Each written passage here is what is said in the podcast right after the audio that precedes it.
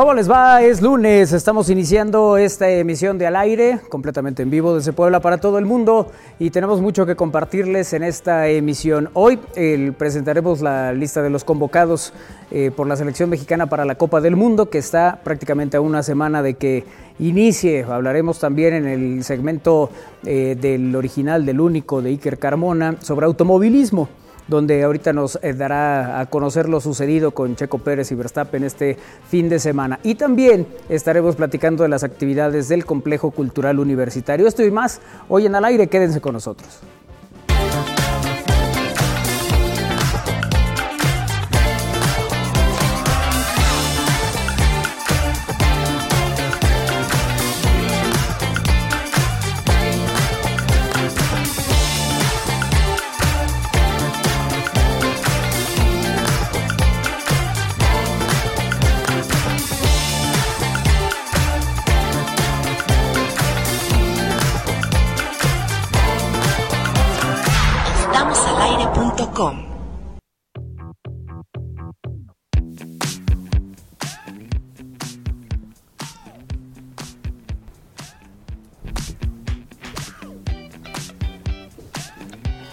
¿Cómo les va? Muy buenas tardes a todos. Gracias por estar en esta emisión de Al Aire con todos nosotros y nosotros con todos ustedes. El saludo a Néstor Vázquez en los controles. Eso que pasó ahí fue Ike. El saludo para Néstor Vázquez en los controles. Hoy vi a Néstor por la mañana. Bueno, no por la mañana, ya por ahí del mediodía. Lo saludé. Eh, me dio mucho gusto. Tenía rato que no lo veía. Únicamente nos eh, comunicábamos por el pues ya sabes, por WhatsApp y tal, para los programas. Hoy le mando un abrazo que ya le di en la de parte de todos ustedes también, con mucho gusto. A Néstor Vázquez los controles, un abrazo y a todo el equipo, como siempre, haciendo posible esta emisión de Al Aire. Eh, gracias a todos los que están en comunicación con nosotros a través de las distintas vías, a los que nos siguen en el canal de YouTube, es eh, youtube.com diagonal, estamos al aire en vivo para que activen ahí también sus notificaciones y se enteren de todos los eh, videos y transmisiones que hacemos a través de esa plataforma. Los que lo hacen en Facebook, en facebook.com diagonal estamos al aire en vivo. Y a los que lo hacen en eh, Twitch, que ahí estamos como estamos al aire. Así que eh, pónganse en comunicación con nosotros. Nos da mucho gusto, como siempre, saludarles. Kairi Herrera, ¿cómo te va? Hola, ¿cómo están? Muy buenas tardes. Me va muy bien, muy contenta de estar hoy lunes con ustedes. Sí. Y pues nada, con toda la, la información que nos tiene Isra Valero. Según esto, Según dice, ¿no? dice Tuvo- que él trae información. Estuvo ahí preparando, dice. Armando Valerdi, ¿cómo te va? ¿Qué tal amigos? ¿Cómo están? Muy buena tarde, aquí saludándolos, iniciando la semana con todo, ¿no? Aquí en otra emisión de Al Aire. Como dicen, muchas cosas que platicar, qué pasó ahí, por más que echaron las largas, tocó el claxon y todo, pues no dejaron pasar al Checo. Pero bueno, al ratito nos, nos platicarán eh, acerca de esto que aconteció el fin de semana en la Fórmula 1. Y también, pues como dices, la, la lista de, la, de los Sí. convocados, ¿no? Bueno, de los, de los que ya están en la selección. Claro, eh, finalmente entenderán lo que sucede en el, en el, en el periférico a veces. Eh, Claro, una No, reforma. que- El- y, y bueno, tengo varias dudas que ahorita le voy a preguntar a nuestro experto en automovilismo, en Fórmula 1, a ¿Que sí Iker. Ajá, para que Uh, ahorita nos no. diga. Se ¿Viste, la aclaración? Así fue de pues, que es Iker. Pero bueno, Isra Valero, ¿cómo te va? ¿Qué tal? Muy buenas tardes, bienvenidos al aire. Sí, mucha, mucho que hablar de lo que sucedió en el Gran Premio de Brasil y qué es lo que viene para el Gran Premio de Abu Dhabi, ya para definir al segundo lugar del campeonato de pilotos. A ver este, qué nos dice nuestro experto, el único, el original, como mencioné. ¿no? El que Ya sabes, ya sabes cómo es Iker. Ya, el que dio de irrepetible. O sea, el original, Míralo. claro que es el original. Sí, claro. sus cápsulas. Él, él es un tipo eh, Inigualable. peculiar, sí, pero único. Sí, sí, sí. Sí, sí, Sí, sí, sí. El que dio pauta a que en, en esa frecuencia hablara de automovilismo. Sí, ¿verdad? Porque no, no. Este, bueno, Pero ¿sabes qué me desde gusta? que nos empezó a mandar las, las eh, cápsulas Iker, ¿Que no poníamos? cuando todavía ni lo conocíamos. Que no, claro que sí las pasábamos todas. Este, desde ahí fue de, ah, mira, el chavo sí sabe de automovilismo, se ve que sí. ¿Sabes qué me gusta? Que sí de- se de- informa y que sí se ilustra. ¿Qué me gusta de Iker en las cápsulas? Que ni siquiera Ah, te claro. imaginas que sea él, ¿no? Sí, ¿tú, crees que, tú crees que es un Juan Pasaroli o de los que No. narran en Fox Sports? Eh, no, lo que, lo que me gusta de, de Iker en sus cápsulas es que se le, se le entiende perfecto todo lo que dice. Ah, sí, él es O muy sea, se claro. le- se le entiende En las y- cápsulas él es clarísimo. Pero ya una vez que lo sientes aquí al lado dices, por eso. Es que Israel interrumpe su sección todo el tiempo. Pero bueno, Perdón, perdón, Iker. ahorita, habla, ahorita hablaremos del tema. Pues ya los saludamos, ¿no? A los que están ahí adentro. Ayer, eh, por cierto, fue cumpleaños de Mateo. Bueno, ayer se festejó el cumpleaños de Mateo. Eh, no, el sábado. Ayer, ayer. El sábado, sí, sí, de repente me puse en modo Eso de Isra. no venir el jueves. Eh, sí, no pude venir el jueves, hombre, qué lástima. Que no pude acompañarlos. Estaba eh, viendo pues, todos los auspicios para siga funcionando el club. El- en eso andaba, sí. Eh, que si la marcha del próximo domingo es para que yo sea técnico del Puebla, no.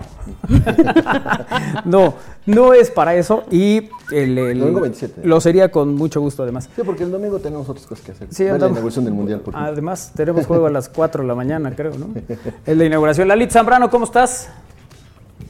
Buenas tardes. Oh, Buenas tardes, amigos. Es lunes. te está boicoteando Verstappen. Sí, ya sabes cómo Su compañero de equipo, ¿eh?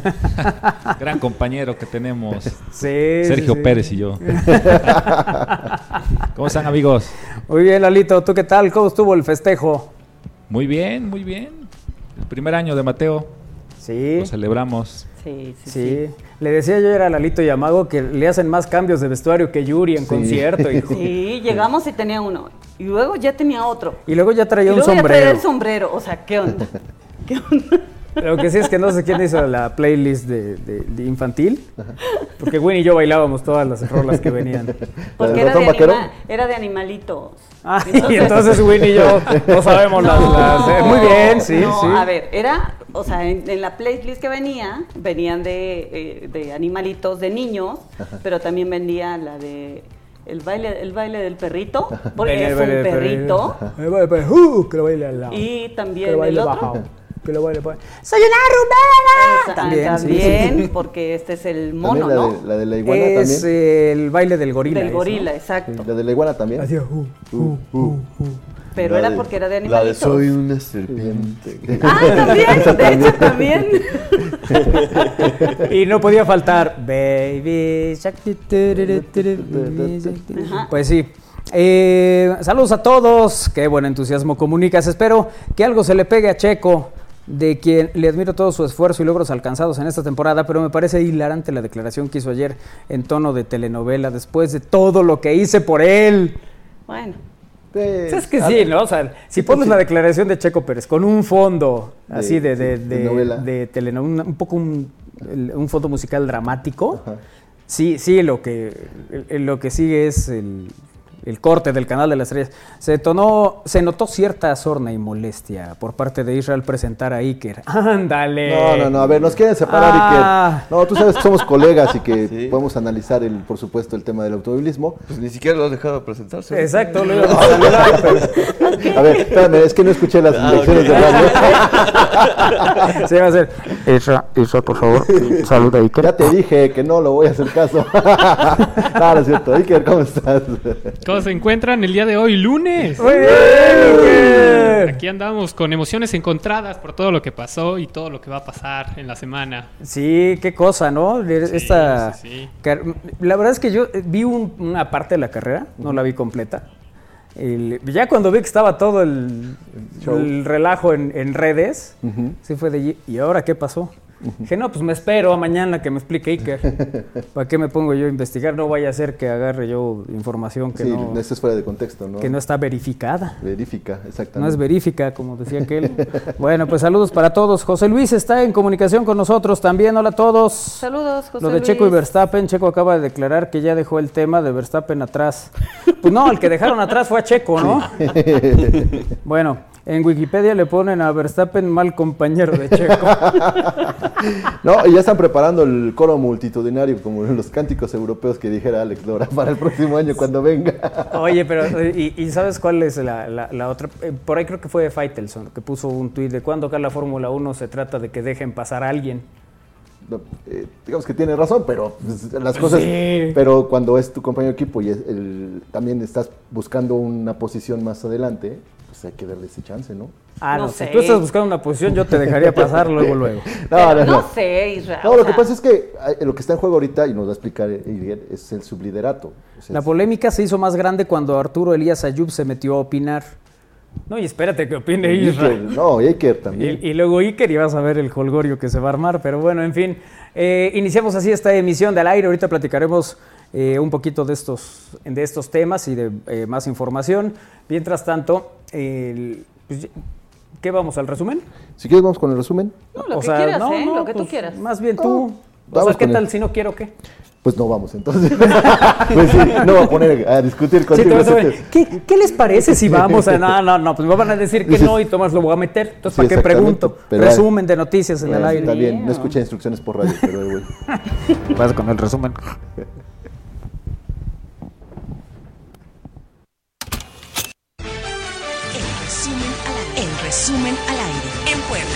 La rectora de la Benemérita Universidad Autónoma de Puebla, Lidia Cedillo, clausuró el cuarto Congreso de Investigadores del Sistema Inter- Internacional de Investigadores y de, la- y de Iberoamérica con una ponencia magistral en la que habló sobre los retos de las mujeres en la ciencia, la importancia del apoyo entre profesores y estudiantes, así como la confianza y la valentía para enfrentar los obstáculos.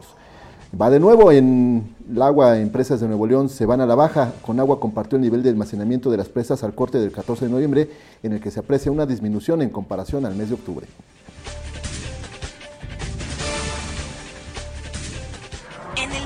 Amazon planea despedir a 10.000 trabajadores, incluyendo la unidad de Alexa. El diario de New York Times dio a conocer la- los planes de Amazon de despedir a 10.000 de sus trabajadores de tres sectores principalmente.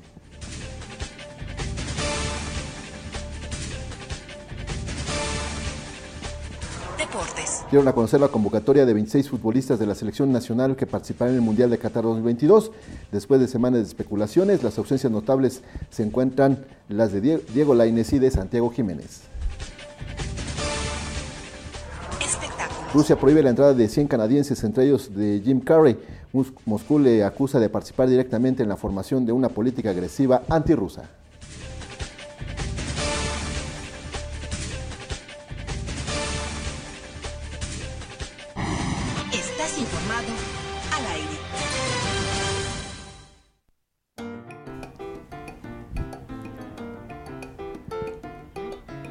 Muy bien, ahora sí, entremos en materia.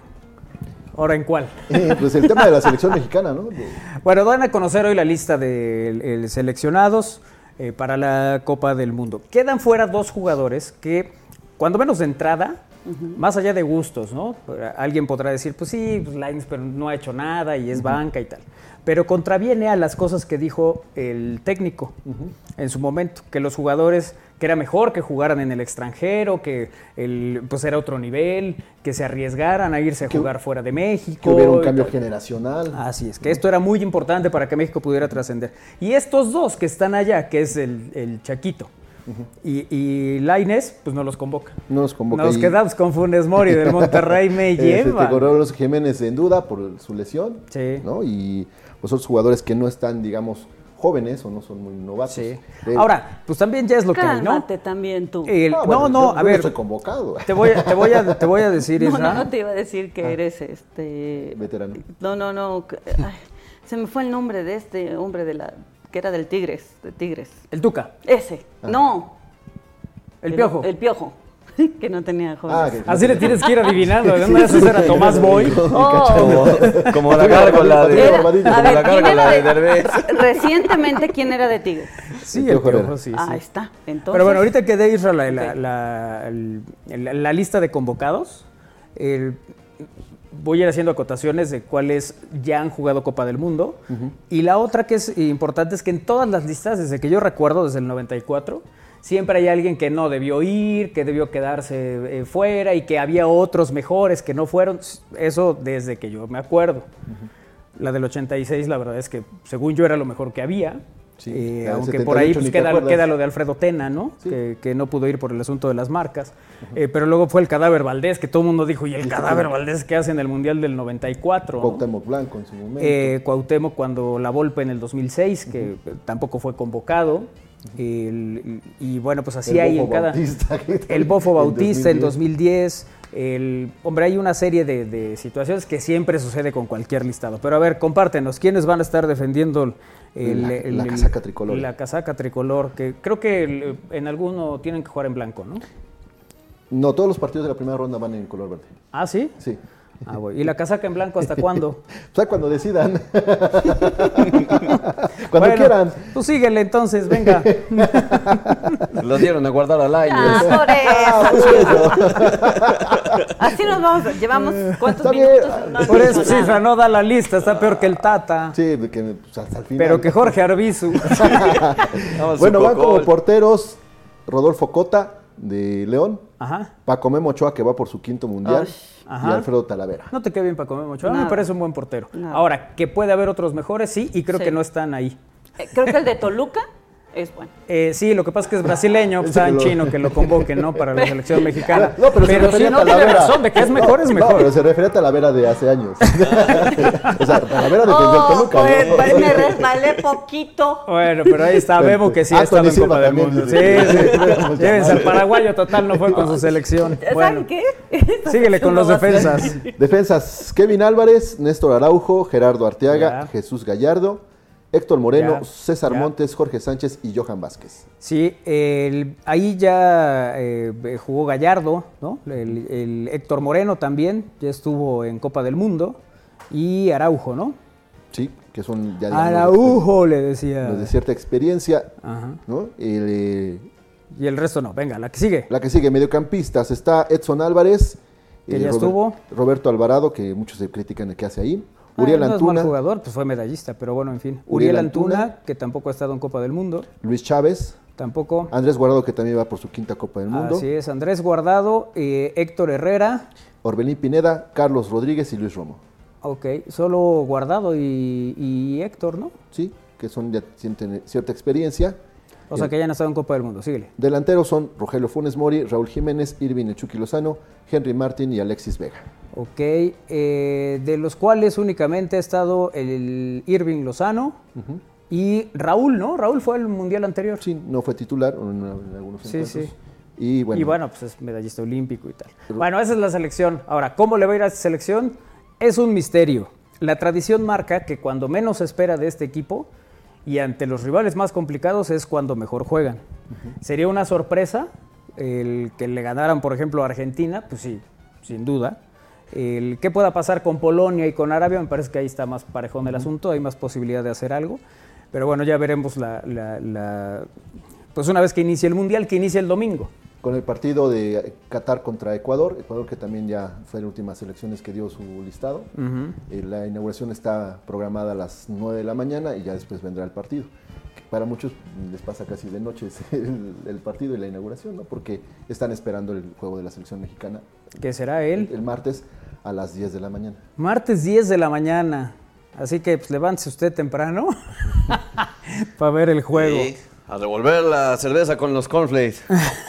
Sí, porque regres- regres- regresan después del fin de semana largo. Sí, ah, sí. Ya, si hubieran ido hasta el Ya, miércoles, pues ya. ustedes hubieran, este, empalmado, ¿no? Sí, pues ya, partido mundialista, pues sí hubieran. Sí, es más, Sí. regresamos hasta las 12 del día a trabajar. O sea, el lunes, que día es feriado, o bueno, es descanso obligatorio. el, ¿Obligatorio? el lunes es día Sí, descanso sí. obligatorio. Mira.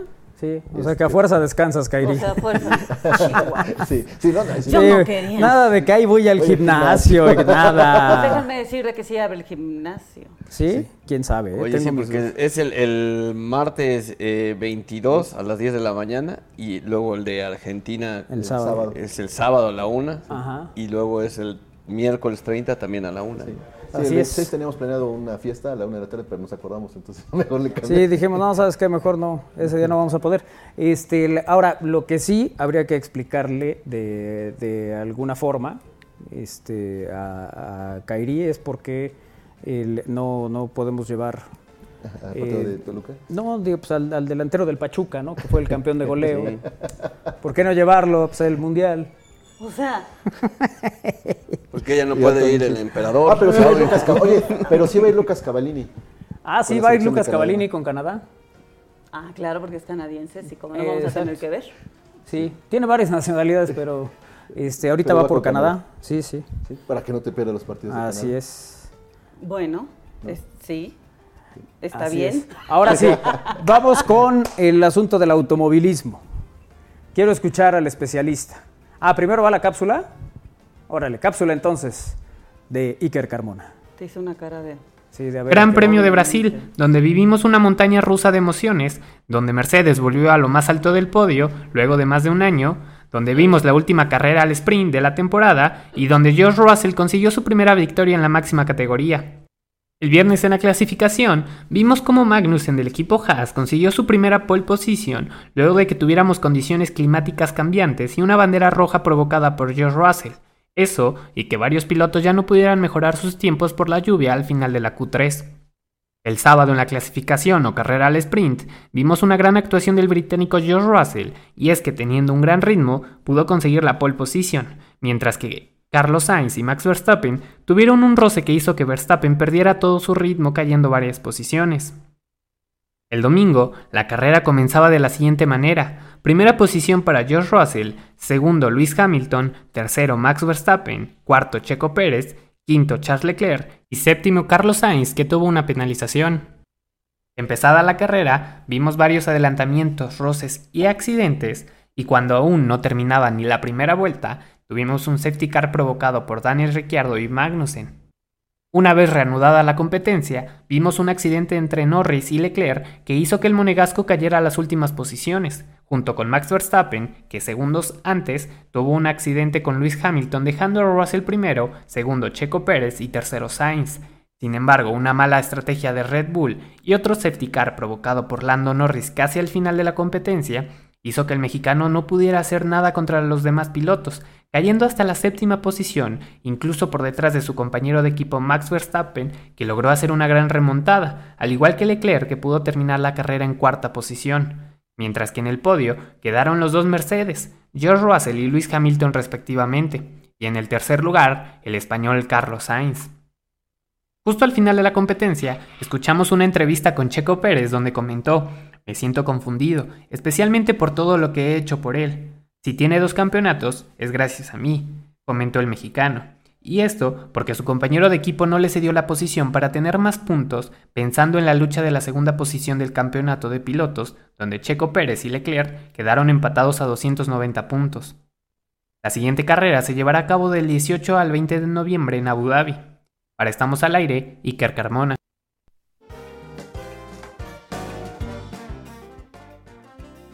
El Gran Premio de Brasil que nos dejó emociones encontradas. Nada más tengo una pregunta. Si esta situación que se dio entre Verstappen y, y Pérez se hubiera dado entre un canadiense y un alemán, ¿estaríamos haciendo el mismo drama? No lo sé, ¿eh? La verdad es que no lo sé. Porque evidentemente, como decía Isra, siento que el automovilismo no es como que te cedan la posición y ya. Pero si es un juego de estrategia, creo que sí Max Verstappen le debió de haber cedido la, la posición a, a Checo Pérez. Y entonces ahí es la discusión. No es si era mexicano, si no, si por qué, si tal. Es porque hay una orden del equipo. Exacto, Y sí. eh, uno tiene que obedecer la orden del equipo porque Porque precisamente ven por eso. estrategias, Porque ¿no? por eso estás en una escudería, Sí, si no, porque pues está de- cada está de por medio su si no, que corra la ruta 10 sola. Sí, está de por medio de su liderato, ¿no? el subcampeonato, mejor dicho. Aunque no lo estuviera, pues, si, eh, si la indicación desde, desde la cabina es vas a hacer hacer. esto, lo haces. ¿Podemos escuchar los audios? Sí, vamos a escuchar los audios. Yeah, don't worry about the DRS, Max. Let Checo through. Let Checo through. Max, let Checo through, please. Max, what happened? I told you already last time. Uh, you guys don't ask that again to me. Okay? Are we clear about that? I gave my reasons and I stand by it. Así es, lo cual la traducción es la, la siguiente. ¿No tenemos la traducción? La traducción, Lalito. La traducción es La traducción. dale el chapú de que te pase porque para que quede el segundo y, y él le responde, ¿sabes qué? Me vale un sorbete, no quiero, ya hablé con él. Esa es la traducción, exactamente. Sí, sí, sí. sí, la, tra- la traducción es. Esa es la traducción. El jefe de ingenieros de, Así el jefe de ingenieros de, de Max Verstappen le dice, devuelve la posición a Checo en primera instancia, después con un tono más enérgico le Sí, ¿te acuerdas que es la sección de Iker, no? Perdón. No, no, no, continúa, Irra, Sí, continúa, por continúa. favor, por favor. Continúa. Ah, bueno, la, la segunda es A ver si con, sabes, casi con voz te más dijo. eh, enérgica que, que le ceda la posición, después le dice, ¿qué pasó? Pero, pero le dice el- que se da la posición. Por favor, Por favor, todavía. La primera. La segunda ya es con un, tono más enérgico. La, la tercera intervención es, ¿qué pasó? Y ya después le responde, ya te dije que no iba yo a ceder ese tipo de, eh, De órdenes. de órdenes. Tengo mis razones y me voy a mantener ahí. Sí. Y no se escuchó ningún. A ver. ¿No? Don Verstappen. Oye, que, que sigue el- la, la- la disputa por el segundo lugar. La carrera será. Así es, la, siguiente carrera será en Abu Dhabi eh, este fin de semana, justo el 20, a las 7 de la mañana, hora local de México. El 20 a las 7 de la El mañana. 20 a las 7. Oigan, a ver, pero a ver, pero regresémonos un poquitito. ¿Por qué no pueden llevar a Volpi a la selección? No, a ver. Ok, ¿y ahí qué pasa? Ok, no, no siguió la orden. Ajá. Ajá. ¿Qué le van a hacer? ¿Tiene que tener ¿Hay una sanción? ¿No hay sanción? ¿Algo? Pues el equipo tiene que decidir si hay sanción o no hay sanción. Después de la carrera, los directivos hablaron seriamente con él. Pudimos apreciar un video en el que se le ven a los directivos, a Helmut Marco y a Christian Horner hablando con Max Verstappen. Y pues en lo personal yo espero que, que exista una gran sa- sanción por no respetar las órdenes de equipo. ¿Qué podría ser? ¿Alguna sanción severa? Económica, ¿Económica? probablemente, sí, sí, sí. Que no le paguen nada del torneo, nada. Pero eh, en la prensa holandesa comenta que sus razones por las cuales no, no le quiso ceder el lugar es porque en el Gran Premio de Mónaco eh, Checo Pérez chocó a propósito para que él no pudiera hacer una mejor vuelta que él en la clasificación. Oh. Eso es lo que se especula, ¿no? Eso es lo que se especula y lo que se eso. habla en la prensa holandesa. Así es. Entonces, bueno. Entonces hay- dijo, te la estoy guardando. Hay una y- historia, sí. Sí, sí, sí, ¿Podemos escuchar el audio de Checo Pérez, lo que comentó al final de la carrera, por favor? Claro que Lalito? sí. Sí, estoy muy sorprendido. No sé qué pasó, especialmente por todo lo que he hecho por él, ¿no? Creo que eh, no, no entiendo, no entiendo sus razones eh, y, y muy sorprendido, ¿no? Eh, creo que si tiene dos campeonatos es gracias a mí.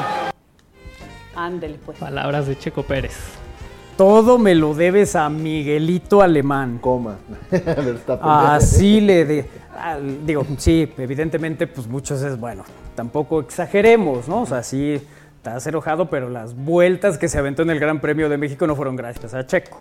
El tipo tiene, Tiene talento. ¿Con qué? toda la capacidad. Luego, pues sí estaba enojado, ¿no? Sí, sí, sí. pues, cuando yo hasta no- jugando fútbol te, te pierdes y dices cosas, ¿no? Pero así como que. pues, de- El triunfo me lo debes. a O sea, mí. te- de- de- fuimos campeones gracias a mí, hazte para allá. Bueno, pues quítate Verstappen que vamos a pausa. Y regresamos. Gracias, Gracias. Iker. Gracias, gracias. Gracias, Iker, gracias. Pausa, pausa. Copy, copy. Pausa, vamos a pausa.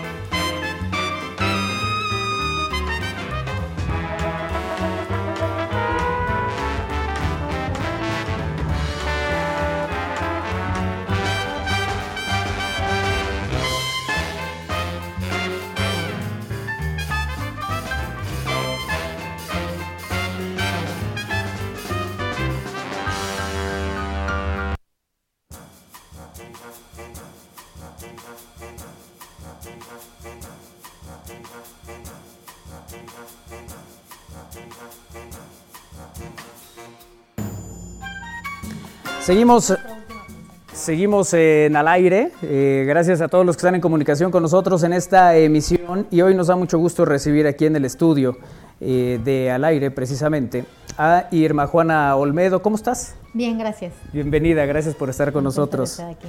Gracias. Y Male Villegas también. Male, ¿cómo te va? Hola, muy bien, muchas gracias por la invitación. Gracias a ustedes por acompañarnos. Las actividades del Complejo Cultural Universitario, como ustedes saben, el teatro el- el- es uno de los eh, eh, es uno de los trabajos que normalmente les, les compartimos aquí, ¿no? Les platicamos cuando se van a presentar eh, las obras y lo que va a haber. Y bueno, pues hoy hablamos precisamente de un par de obras que tienen ustedes. Platícanos. Irma. Bueno, pues tenemos Mujeres Revolución, que es un drama histórico, donde tomamos tres vidas de poblanas, ¿no? Sí. Que han vivido en batallas importantes para marcar la historia de Puebla, ¿no? Tenemos a Elena Garro, eh, a Altagracia Calderón y a Carmen Cerdán, por supuesto. Em, nos inspiramos para hacer un drama que pues desarrolla toda la lucha interna que vive cualquier mujer, ¿no? Y cómo eh, vale la pena mucho luchar por nuestros sueños. Y lo único que queremos es inspirar a las poblanas. Es como Oye, lo que nos interesa. Claro, porque además el- tuve oportunidad de ver esa, esa obra y finalmente pues es el- evidentemente cada, cada uno de estos el- el- de estas mujeres eh, en su circunstancia, ¿no? O sea, platicando en esa circunstancia donde se encontraban, eh, le- las decisiones que tuvieron que tomar para, pues digamos parte, que, ¿no? que- que tener eh, voz y, y- y tener presencia, ¿no? Sí, bueno, eh, tenemos, o sea, están en tres épocas distintas de Puebla. ujú. Incluso Altagracia es un personaje interesante porque ese territorio hoy ya no es poblano, pero en esa época, que estamos Ajá. hablando de 1900, Ujú. era todavía Puebla, hoy es Veracruz, ¿no? Que es la zona, la frontera con Teciutlán. Después viene Carmen Cerdán, que es Revolución, y acabamos con Elena Garro, que son los 60, la lucha del 68. Entonces, es interesante porque podríamos hablar de mujeres hoy en día, ¿no? Como están en la batalla de luchar por sus Sí, sueños, sí. ¿no? Y sobre todo darle voz a las mujeres y, y decir también que ninguna batalla es menor, que algunas están en casa luchando por levantar una familia o, o por levantar un proyecto personal y que un poco el mensaje de la obra es que somos acompañadas por mujeres, ¿no? Em, que el camino no es sencillo para nadie, pero que tampoco es imposible. Claro. Oye, ¿y quiénes actúan en esta, en esta obra? Están eh, pues tres actrices titulares de la compañía de teatro, eh, Rocío Gilbón, eh, Isis Morales y una actriz nueva que, que se acaba de integrar a la compañía, que le estamos dando la bienvenida con esta función, que es Luz María. Que también va a estar ahí. Va a estar ahí. Ok. ¿Y cuándo tienen esta función? Bueno, el domingo a las 6 de la tarde los esperamos. Es el domingo 20 de noviembre a las 6 de la tarde y pues también recordarle a la gente que es gratuita la entrada, ¿no? Entonces, vayan al teatro. Sí. Solo tienen que llegar unos minutos antes a taquilla, pedir sus boletos y pueden entrar a la función. Bueno, oye, con este tipo de obras, pues reivindican, por supuesto, el papel de estas tres poblanas importantes, ¿no? A lo mejor algunas como que no las tenemos muy bien enfocadas. Todas nos vamos con Carmen Cerdán por su importancia de participar junto con los hermanos en el inicio de la Revolución. Pero Elena Garro es una persona que trasciende mucho en la literatura, pero también en la, en la- en la- en la cultura. Y de del otro personaje también dices en una situación cuando sabíamos que Puebla pues, tenía dos océanos prácticamente, ¿no? ujú. Tenía dos, tenía dos playas, ¿no? Ujú. Creo que esto es una obra que reivindica el nombre de ellas, ¿no? Sí, pues Elena es la- una de las dramaturgas más importantes a nivel Latinoamérica. Eso es, eso es como muy importante, ex mujer de Octavio Paz, ¿no? Que en su momento no se le dio reconocimiento, pero es una gran dramaturga. Y Altagracia, estamos hablando de una mujer que estuvo en varias batallas junto a Porfirio Díaz, o sea, no estamos hablando como de personajes pequeños, ¿no? Mujeres que fueron eh, adelitas, enfermeras, ¿no? Que estuvieron en campos de batalla, o sea, creo que es importante, para nosotros era muy importante que fueran poblanas. Claro. Sí, sí, sí. sí. Queríamos hablar de poblanas, eso es importante. ¿Tú, tú desempeñas algún personaje de esos? No, yo soy la directora de la obra. Perdón, perdón. Sí. ¿Y qué tal? ¿Y cómo empalmar esos personajes o la, la- la- la personalidad de ellas en tus, act- en tus actrices? ¿Cómo, cómo las? Eh, ha sido un tema interesante. Este, sí llenar personajes de ese tamaño Claro. es bastante complejo, pero para mí era importante que las actrices eh, que entendieran la lucha femenina, ¿sabes? Más que llenar un personaje es como entender nuestra lucha en el cotidiano como mujeres, ¿no? Y creo que por ahí pudimos abordarlo bien. Oye, decías que es la última Es presentación. la última de este año. Ah, mira. Sí. Ok. Bueno, para que no se la pierdan, ¿no? El, el- el- platicaba hace rato con, con que nosotros, bueno, yo tuve la oportunidad de ver esta obra precisamente eh, prácticamente en su estreno y esta oportunidad, la del domingo, es el cierre de, de año, es el pues. cierre de temporada. Eh, quisiera nada más mencionar que tenemos un elenco de 13 personas en escena, o sea, ellas son las principales, pero hay un coro de 10 chicas que hacen todo el cuerpo coreográfico y que son estudiantes que colaboran con nosotros a nivel de servicio social y prácticas profesionales que han hecho un trabajo importantísimo. Sin ellas no existe el, no existe el montaje. Y entonces ahorita tenemos una reconfiguración del montaje. Por eso es la última función. No sabemos en qué formato regresemos. Ok. Ok, ok, bueno, pues entonces será en el Teatro del Complejo Cultural Universitario, 20 de noviembre, 6 de la tarde, ¿no? Para que puedan ustedes ir por sus boletos. Eh, como bien nos decía Irma Juana, bueno, pues la compañía titular del teatro del Complejo Cultural Universitario, UAPCSU, eh, presenta esta obra que pues me parece que sí es, es imperdible, ¿eh? si tienen oportunidad, eh, dense una escapadita, 6 de la tarde, disfrutan del teatro y disfrutan de evidentemente todas las actividades que ofrece el Complejo Cultural Universitario, pero la, la verdad es que cuando uno ve esta obra, ahorita que nos, que nos platicabas al final, eh, yo les decía a Rocío que a, a mí me había transmitido mucho el, el sentimiento que, que ella, el- digamos que en, su actuación le, le- le vi, bueno, evidentemente igual, ¿no? Con, con el resto de las actrices. Sí, pues es un trabajo dramático. Y sí, tenemos, pues sí, esa es como nuestra búsqueda con ese proyecto en particular. Y creo que nos es de vital importancia a todas las mujeres de la compañía, empezando por la directora que es Mayo Moreno, Mayo, sí. Ujú. que impulsa muchísimo el proyecto, porque como mujeres queremos conectarnos con las mujeres poblanas de la actualidad. Creo que eso es lo más importante, ¿no? Que queremos comunicarnos con las mujeres que están en la calle, ¿no? Claro. Ujú. Oye, y Male Villegas, que también está con nosotros en esta emisión de Al Aire. Male, platícanos tú de la otra obra. Sí, bueno, el Orax es para un público más infantil. Claro, siempre son bienvenidos los niños adultos. Sí. Y bien, esta obra es sobre el Orax. Es, hay un tema de la película, pero no es el- la historia de la película. Este, está basado más en el cuento del Dr. Zeus, Ujú. eh, de Lorax. Eh, y bueno, trata de que en un mundo en donde ya no hay árboles, en donde ya la gente es más consumista, un niño eh, queriendo ayudar a su abuela que está perdiendo la memoria, va en búsqueda de, la última semilla que queda de árboles, ¿no? Entonces ahí conoce a el una vez quien le cuenta la historia de el Lorax, que es un, una un, un ser muy particular que intenta hacer conciencia en las personas sobre el cuidado a las plantas y a los animales. Que es además un tema el, evidentemente importante, pero que le- la- las nuevas generaciones, los niños y tal, creo que son los que más claro lo tienen, ¿no? Claro, sí, eh, sí, sorpresivamente sí. eh, la respuesta del público que hemos tenido ha sido muy conmovedora porque simpatiza mucho con el, te- el tema de- del medio ambiente, del cuidado de los animales y los niños muy sensibles a- al tema, ¿no? Eh, también, como digo, no solamente es para los niños, para los Claro. adultos. eh, creo que la, la conciencia que debemos generar no solamente es hacia las generaciones futuras, sino que ya nos está alcanzando el tema del medio ambiente. Entonces, eh, es una obra muy divertida, también no es una, una obra que intenta este, moralizar sobre el tema, Claro. Pero sí hacer conciencia sobre lo que estamos haciendo con, con- con las plantas, con, con los árboles, con los animales, ¿no? Aquí, ¿quiénes son los, los que participan en esta obra? Los, los, los actores. Los actores. Sí, bueno, eh, estamos Víctor eh, Contreras, César, que es un también un chico que se acaba de integrar a la compañía, eh, Isis Morales, Irma Juana, y nos acompaña un grupo eh, muy grande también de prácticas y servicio social de la, de la compañía, porque somos varios en escena, igual somos aproximadamente 10 personas en escena, entonces eh, hay de todo, también hay este, títeres, entonces, bueno, hay... hay- es, un- es un grupo mu- muy grande también. Oye, ¿quién dirige esa? Esa la dirige Eric Josafat. Ah, mira, ok, perfecto, wow. Ahí, ahí tenemos, para que vean ustedes que sí chambea Eric Josafat. Eh, le mandamos un abrazo con, con mucho cariño. Pero sí, ¿no?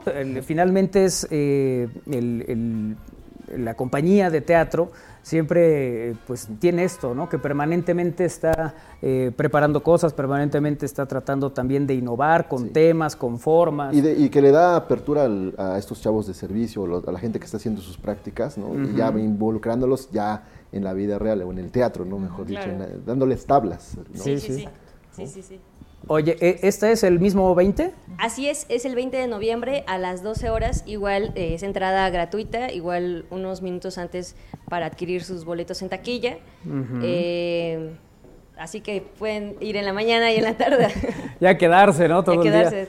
Pues sí, la verdad es que sí lo pueden disfrutar mucho. El- a mí, ¿sabes qué me, me gusta también de, de estas eh, presentaciones que tienen? Que hay para todos, ¿no? Pues hay, hay para toda la, la familia. Si quieres ir con los niños, siempre han tenido actividades que tienen que ver precisamente con el público infantil. Y bueno, pues hay otros eh, segmentos también que se cubren. Pero en, en el caso este concreto, incluso el propio planteamiento, ¿no? De, de la abuela con el, con el niño, que me parece uno de los lazos más fraternales que puede uno tener, ¿no? Sí, así es. de- sí, eh, creo que también la obra sí es sobre un tema ambiental, pero también es- sobre los lazos que eh, familiares, ¿no? Ujú. lo, lo- lo que le motiva al niño a ayudar a la abuela, ¿no? La comunicación que hay entre un nieto y una abuela súper importante en un núcleo familiar, eh, sobre todo más mexicano, no sé, Ujú. pero, pero sí, muy, muy, conmovedora también. Sí, cómo no. Pues estás dispuesto a cualquier cosa, ¿no? Por, por la abuela, por ver feliz a tu abuela, ¿cómo no? Sí, sí, sí. Alguien que está en una situación, es- dices, perdiendo la memoria, pues hay que ayudarla para que recupere todo eso, ¿no? Lo que es muy importante para, para una persona de, ese- de esa edad, ¿no? Oye, bueno, entonces estas dos funciones son el próximo domingo. La verdad es que sí hay manera de que estén todo el día, que vayan a las 12, que de ahí se queden a comer y ya relajaditos entren a la, a la de las 6, ¿no? El- el- y, y- y, bueno, pues tengan eh, la, la posibilidad y la experiencia de eh, disfrutar el teatro en el Complejo Cultural Universitario, que por cierto, hoy fui por la mañana y ya están poniendo el arbolito. No, ya. ¿Ya quedó? la Navidad ya está. Ah, entonces yo llegué muy temprano. Porque No, no, no, el árbol no se ha puesto, ya lo están Ya están en eso. Ah, ya. Ajá, ajá.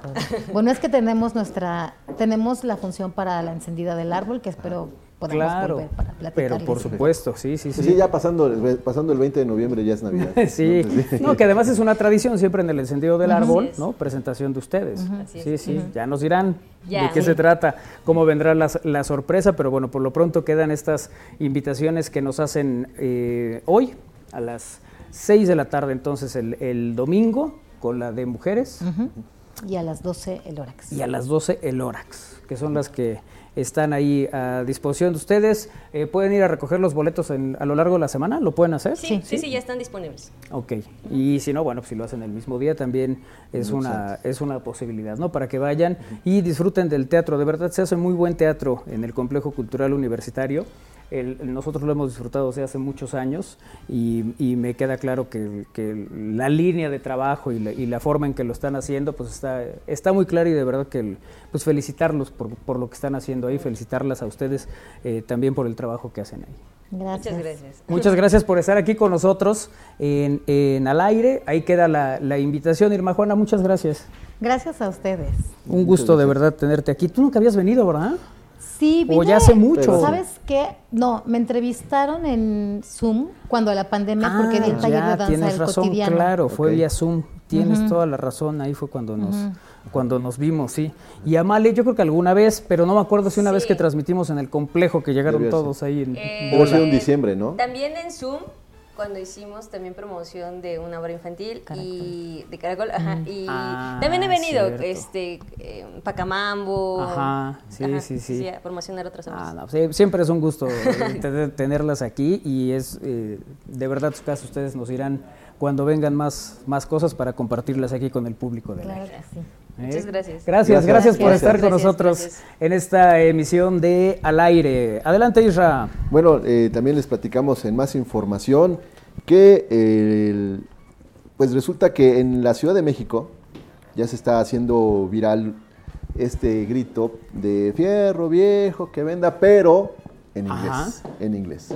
Ah, mira, una tradicional grabación que hemos escuchado a lo largo de los años, Ajá. pero con una traducción Exactamente, ya digamos que lo están para que el público gabacho lo entienda. Lo entienda, sí, porque a lo mejor les llama la atención que digan, oye, pues qué gritan y por qué la gente hasta de cierto punto lo toma, a algunos a broma, otros más a, a, a- a- a cotorreo, ¿no? Bueno, eh, resulta que en redes sociales se hizo viral un capítulo muy importante que solo se puede ver en nuestro país, pero que en esta ocasión le dieron un toque muy internacional. Seguramente a ustedes les ha tocado escuchar el sonido del fierro viejo que venda, así. Pero nunca lo habían escuchado en inglés y esto se volvió viral hace unos días. Y es que además de compartir ese peculiar momento, la breve grabación despertó la curiosidad sobre el término gentrificación, mismo que también se ha vuelto tendencia en los últimos días. Por lo que, si se perdieron ese momento, pues aquí les traemos los detalles de lo que significa esa palabra. Bueno, resulta que el usuario Luis Uribe, a través de redes sociales, compartió un video de solo 16 segundos en el que se puede leer la frase la gentrificación en la Ciudad de México, en la CDMX. Mientras observa una calle presuntamente de la capital de la República en la que no se ve ningún movimiento, pero sí se puede escuchar la ya conocida grabación, aunque con la variación de que se encuentra traducida en el inglés. En el audio se puede escuchar We are buying mattresses, rooms, refrigerators, stuffs, washing machines, microwaves, or some eh, all iron that you ceiling, por lo que rápidamente se hizo viral. Para, que el- para los que ya, ya, ya saben lo que significa, ¿no? Fierro viejo que venda, eh, refrigeradores, estufas, lavadoras, hornos de microondas o algún fierro viejo que venda. Bueno, pues se alcanzaron en cuestión de días 234 mil reproducciones, más de 22 mil likes y ha sido compartido en más de 2 mil ocasiones y, y- comentarios de todo tipo. Esta grabación original, que circula ya a lo largo y el ancho y del país, se encuentra interpretada por María del Mar Terrón, que hay que recordar que fue la que origina, le da, es la voz original. Una, una, una eh, en entonces una muchachita que, eh, una jovencita que en aras de ayudar a su papá, graba eh, con ese tono que ya conocemos eh, eh, lo que está vendiendo y después ya todo el mundo la adoptó. Esa como que esa grabación se quedó y ya es común verla en cualquier, escucharla en cualquier parte de la República, ¿no? Oye, ¿tú has vendido eh, fierro viejo? Este, sí, sí, el- el- digamos que en pandemia como que había cosas que no servían en la casa y Sí, entonces... y ah, sí les ¿Y, daban y salida. faltaba efectivo? y faltaba efectivo, ¿no? No, o sea, sí me llama la atención que te, te den muy poco por, por algo que tú consideras que pueden darte un poco más, ¿no? Por ejemplo, una litera. Tú consideras que te pueden dar por lo menos 200 pesos. No, te dan 50 pesos. Pues e- ese es el negocio pa- para Exacto, ellos. para ellos, exacto, Claro. sí, sí, para ellos, ¿no? Sí, sí. Digo, es, es un material a que le pueden sacar más provecho y tú pensás... ¿Te deshiciste de una litera? Sí, sí, sí, que también pues no, no es para que la avientes a la calle y hay que el primero que pase se la lleve, ¿no? No, porque Pero está ¿sabes, sabes, sabes yo qué yo qué hago? Mejor prefiero regalarla. Que, A que te alguien den- que le sea útil. exacto. alguien Sí, que- pero que esta ya era un, ya un fierro lógicamente ya maltratado, ¿no? Que ya estaba oxidado porque pues, estaba en la Pero intemperie. se, se pintaba, y eso hay muchas maneras, nada más que tú, como tienes mucho dinero. No, no es que tenga dinero. Así es, dice, no, ya quiero otra. Ya, ya, ya. Ya. Quiero Ya, otra. Sácala, sácala, ya. Oye, el Ayuntamiento de Puebla, a través de la Secretaría de Gobernación Municipal, convocó a participar en el sorteo para el Servicio Militar Nacional a todos los jóvenes clase 2004 y remisos, que realizaron el registro para obtener la cartilla y que entregaron sus documentos en la Junta Municipal de Reclutamiento. Este sorteo se llevó a cabo el domingo 13 de noviembre, Ayer. a las 8, en el Estadio Zaragoza. Eh, durante el sorteo, nombres como Chayán Roberto, Bruce Lee Contreras, No. Cristo Rey, Ricky Martin y apellidos como McQueen, entre otros, causaron la risa de los jóvenes que asistieron mediante una cuenta de TikTok. Eh, se observa cómo los organizadores iban mencionando los nombres de los jóvenes y el color de la bola. Y, y se contenía en la risa. Todo iba bien hasta que mencionaron el nombre de Chayán Roberto, pues los jóvenes estallaron en risa. Chayán Roberto. Pero ese no fue lo único que compartió en sus redes este usuario, Jai-Iván, ya que también en el sorteo apareció el nombre de Bruce Lee Contreras. El, bueno, pues además de los nombres, el usuario de TikTok respondió en uno de los comentarios donde le pedían publicar también los apellidos más raros que se nombraran este domingo 13. Y ahí es donde puso que uno de los apellidos el más eh, curiosos ¿no? Es este que les acabo de decir, ya no lo encuentro. En fin, inmediatamente estos videos se viralizaron, alcanzando más de un millón de visualizaciones. La cartilla militar es un documento obligatorio que todos los jóvenes mayores de 18 años deben tramitar.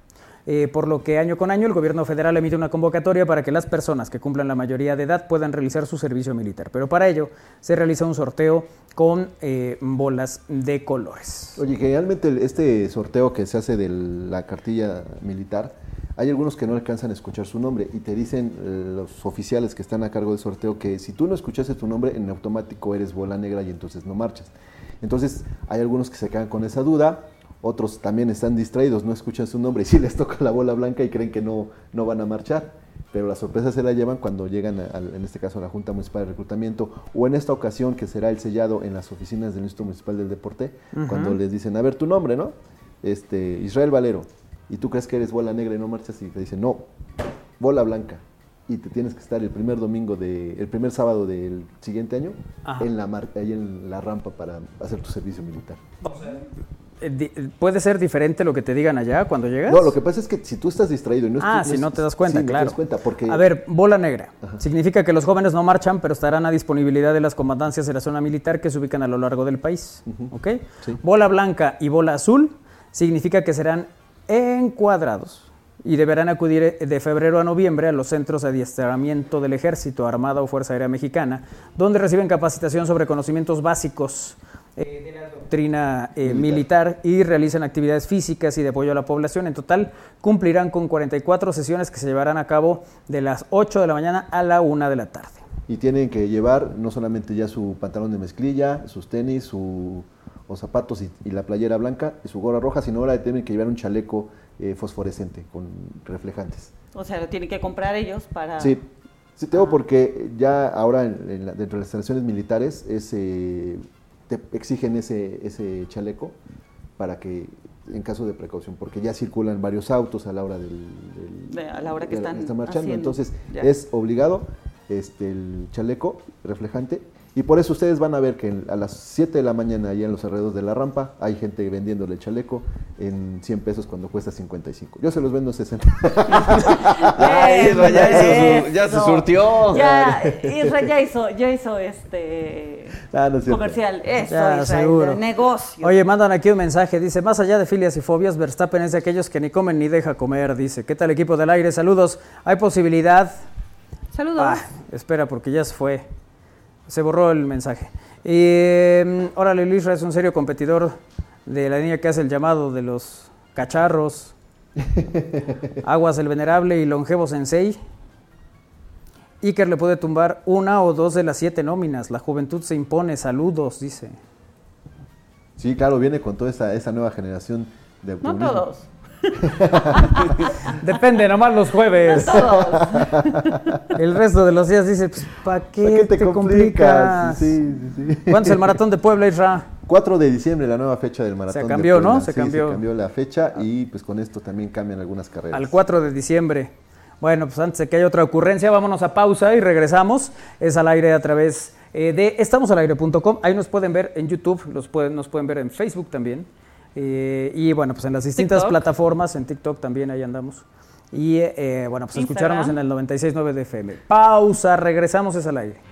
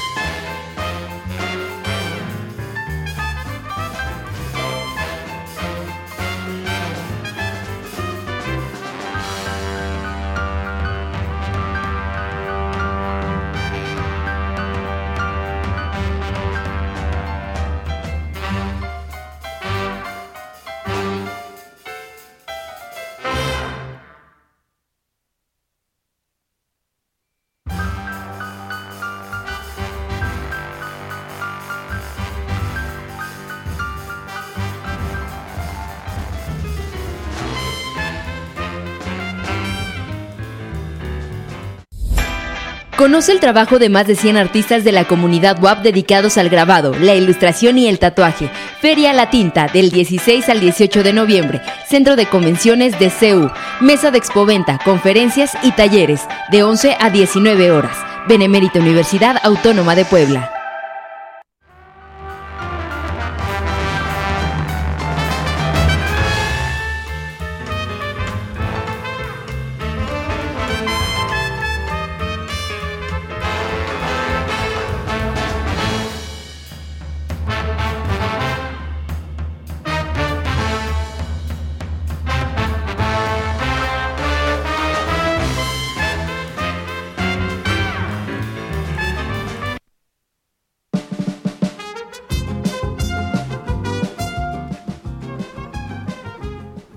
Oigan, ¿ustedes se consideran personas de buen comer?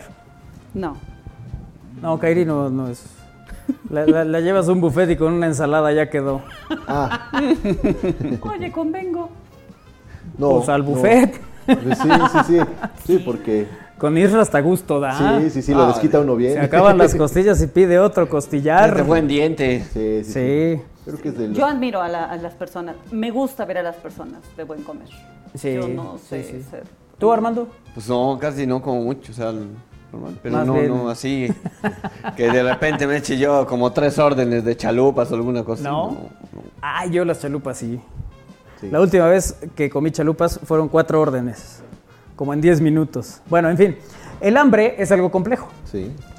Todos eh, hemos oído hablar de una mezcla de hambriento con enojado, ¿no? Cuando algo tan simple como omitir una comida puede cambiar el estado de ánimo de agradable a irracionalmente de mal humor. Hay gente que cuando no come se pone de malas. Y, Eso y- sí me pasa. Y eso es muy marcado. Con todo y que Kairi come Cada dos tres. pedazos de pan y ya quedó. Sí. Ah, pero. Pero, pero mientras no llega, Sí. Sí O sea, se si- pone y de si te brincas uno Es- de esos, esas comidas o esas colaciones, sí te pone de mano. No, no exactamente que me brinque esas, sino que si vamos a algún lado y no he comido, o sea, dame, no sé, un dulce, si es posible, y ya con eso ya me... Sí, unas nueces y Ajá, algo. algo. Bueno, eh, como muestra una nueva investigación, el hambre, podría ser eh, más complicado que una gota de azúcar en la sangre. Y según los investigadores, parece ser una respuesta emocional complicada entre la biología, la personalidad y las señales ambientales. Todos sabemos que el hambre a veces puede afectar nuestras emociones y percepciones del mundo que nos rodea.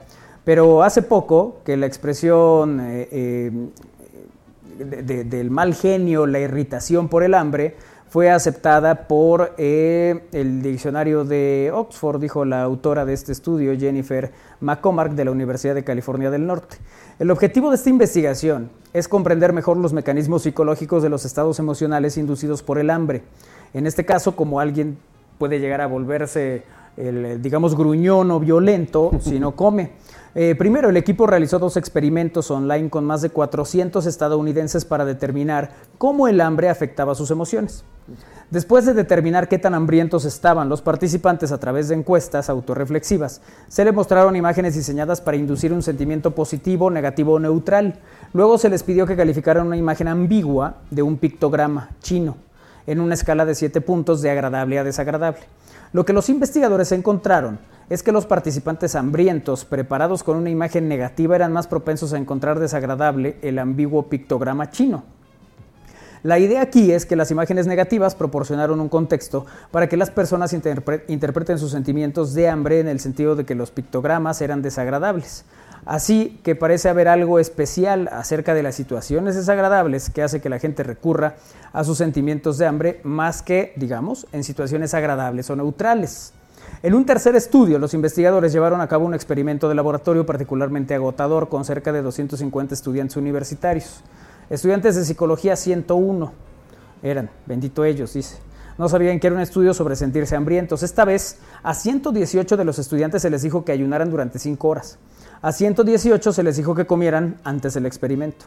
Cuando llegaron allí, la mitad de los estudiantes de ambos grupos se les pidió que eh, escribieran un ensayo centrado en sus emociones, mientras que los demás solo tuvieron que escribir un ensayo sobre un día neutral y sin emociones. Luego, en lo que parece ser equivalente al infierno del estudiante, todos pasaron por un tedioso ejercicio con una computadora que estaba programada para romperse justo al final. Diseñé esta tarea falsa con círculos de colores. Los colores son realmente deslumbrantes, brillantes y difíciles de ver. Y es una tarea difícil eh, con 100 pruebas, dijo la investigadora. Como si eso no fuera suficiente, los investigadores recibieron instrucciones de entrar a la sala y, y culpar al estudiante por la rotura de la computadora. O sea, todo, todo mal. Eh, ¿Qué botones presionaron? Deben haber causado la rotura, dice eh, la, la persona. Entonces los dejamos descansar por dos minutos. Nadie explotó, pero algunos parecían nerviosos y molestos.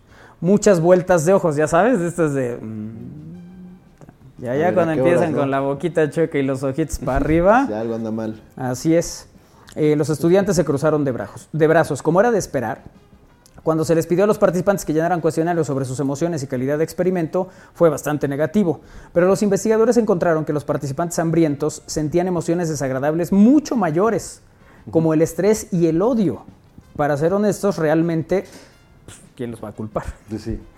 Eh, sin embargo, estas diferencias desaparecieron en el grupo que centró sus emociones de antemano, demostrando que al pensar en tus emociones es posible que puedas eliminar el sentimiento de enojo infundido por el hambre.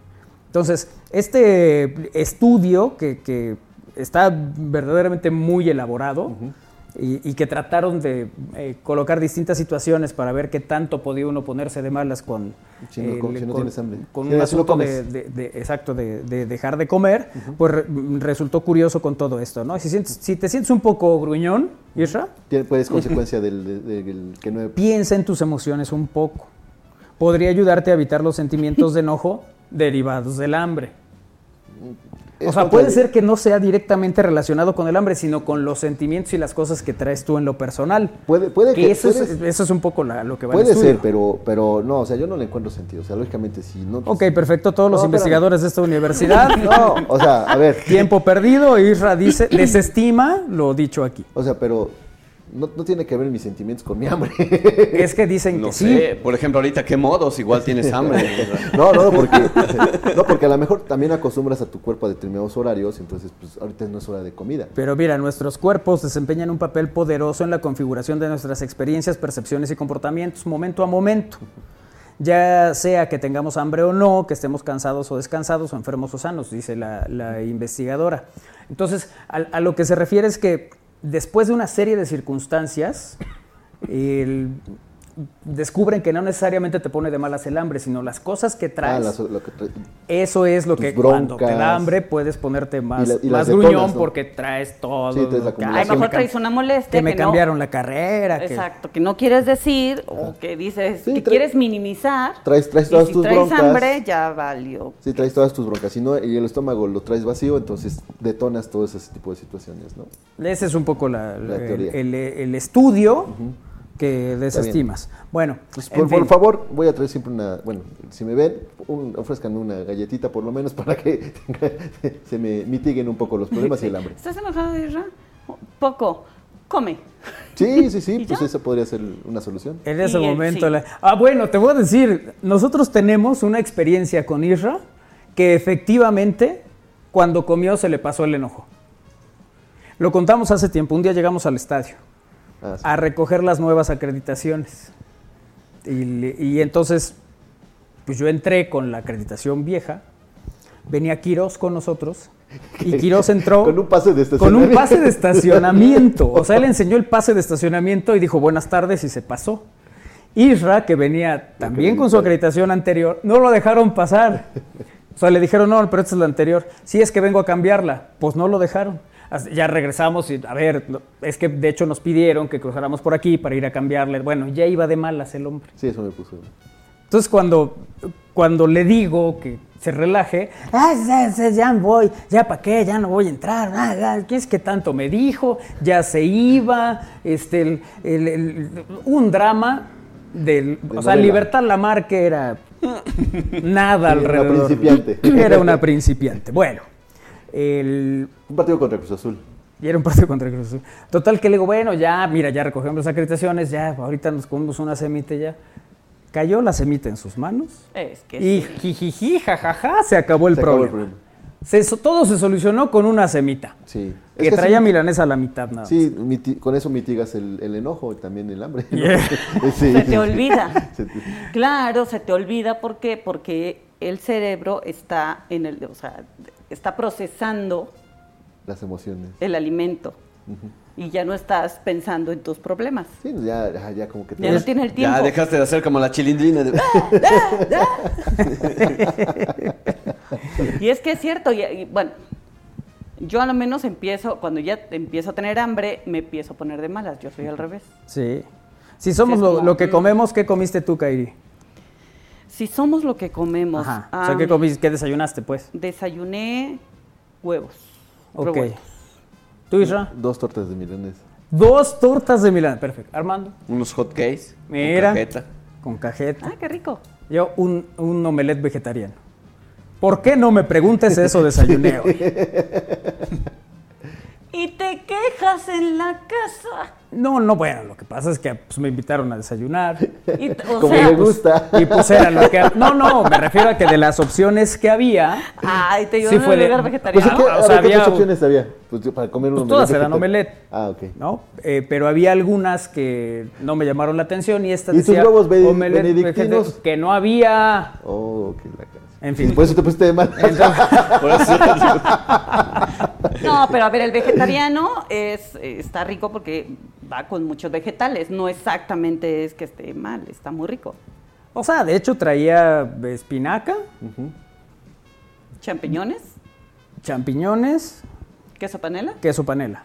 mm, y claras. Ah, tú eras la de la cocina. Pero ese es un omelette vegetariano. Ah, bueno, pues eso fue lo que desayuné. Entonces yo soy un omelette vegetariano. Claro. Sí, es así. ¿Te ves? Hoy te ves tan Hoy me veo vegetariano, ¿verdad? esbelto Sí. Y vegetariano. Sí, sí. Isra, no voy a hablar de ti. No, Hoy- hoy, hoy y ayer y pasado. Espérate, hoy, hoy fui al banco y, y- y la, la persona que eh, suele atenderme me dijo, o bajaste de peso o hace mucho que no te veo.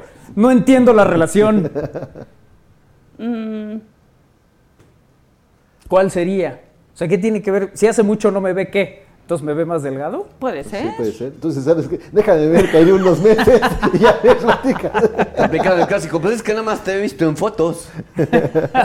Sí, qué cosa. Bueno, Eh, gracias a los que están en, en YouTube con nosotros también Es que estabas acompañándonos más en esta emisión de al aire, ¿sí, verdad? Y me, sí, me decía eso, que eh, te ves más delgado. Ah, muchas gracias. A mí también me dicen lo ¿Qué mismo. traigo faja? Me dicen lo mismo, te ves más delgado. Yo les pregunto, ¿qué quién? que Gaspar Enaine. Bueno, el libro de los récords Guinness. Todos hemos oído hablar de este libro, ¿no? Sí, cómo no. Sí. Lleva publicándose desde hace varios años. Aunque reconoce a personas que tienen mucho mérito por acciones impresionantes, también hay algunos que lograron sumarse a la lista por razones muy, en razones muy peculiares. En esta ocasión se designó el- uno de los, me parece, más curiosos de todos. Se designó el lunes como el peor día de la semana. Por muchos años el lunes ha sido detestado por la sociedad ya que significa el regreso a la jornada laboral o a la escuela en caso de los estudiantes. También es el fin de dos cómodos días de descanso de manera inesperada y dos días antes de que se celebre el Día Mundial de los Récords Guinness, se designó el peor día de la semana. Con un feliz lunes, la página Guinness Records anunció Estamos dando oficialmente a lunes el récord del peor día de la semana, publicación que se llenó de cientos de comentarios respaldando la decisión. Usuarios ratificaron la decisión asegurando que el lunes es, por mucho, el peor y menos productivo día de la semana, y pidieron que también sea nombrado el viernes como el mejor, aunque los récords Guinness no lo han confirmado hasta el momento. Hay muchas razones por las que una persona podría detestar el lunes. Algunos sienten el cambio de ritmo de un fin de semana medianamente despreocupado, mientras que algunos más sienten la presión de un nuevo ciclo. El- a mí me parece que de los días más improductivos que puede haber el- en algunos empleos es el viernes. Sí. Sí, la, la jornada se recorta. ¿no? Sí, no, ya es el clásico. Pues ya, ya para lunes, ya ahorita ya. Pero ya no, ya no se atiende. son. A las No, 10 de la mañana ya se cierra, la- se baja la cortina y adiós. O a la hora de la comida. Sí. Y ya no regresan. No, o algunos, claro, sí, la mayoría sucedía eso, ¿no? Eh, que el- el- llegaba el viernes y había ciertas cosas que te decían, no, pues ya no, no, pues ahora hasta el lunes. De hecho, estaba un comercial al respecto. Llegando el lunes al trabajo más cansado de lo que estaba el viernes cuando salí, nos dice este meme que pone eh, Lalito de un... A mí el lunes, eh, eh, de lo personal, no se me hace un buen día. O sea, un Ah, buen depende día. de la, de la óptica, ¿no? Pero pues, en tu caso es En mi caso es. regresar a la- la, la- a la actividad que le la gusta. rutina, ¿no? El Sí, a mi trabajo. rutina. Sí. Pues aunque Eh, lo digas así. No, no, es en serio. Digo, hay para quien sí, Sí. representa eso. No, yo te decía eso de los viernes porque de repente sí ya por la tarde hay gente que se presenta a trabajar pero ya no hace nada. Más Sí, nada que más a estar cubrir en el horario. redes sociales y exacto, que se vea cumple la función de cuatro tachuelas en un tapete, o sea, ya nomás es estar ahí encima porque ya no hacen prácticamente nada, ¿no? Por eso aquí no trabajamos los viernes, ¿para qué nos Para que nos, ahorra- eso? nos ahorramos esa parte. Pero llegan igual. Pues llegan igual el lunes. Cansados. Sí, cansados. Sí, cansados, sí, pues es que ves que hay carrera todos los fines de semana. Sí. Luego eso es lo que sucede, ¿no? Y no la corre. Mira, de hecho ya se fueron. Y es, Y es lunes. Y es lunes. Mire el lunes cómo chambeamos. ¿eh? Ah, bueno, pues el libro de los récords Guinness surgió en los 50, luego de una discusión por saber cuál, saber cuál era el ave de caza más rápida de Europa.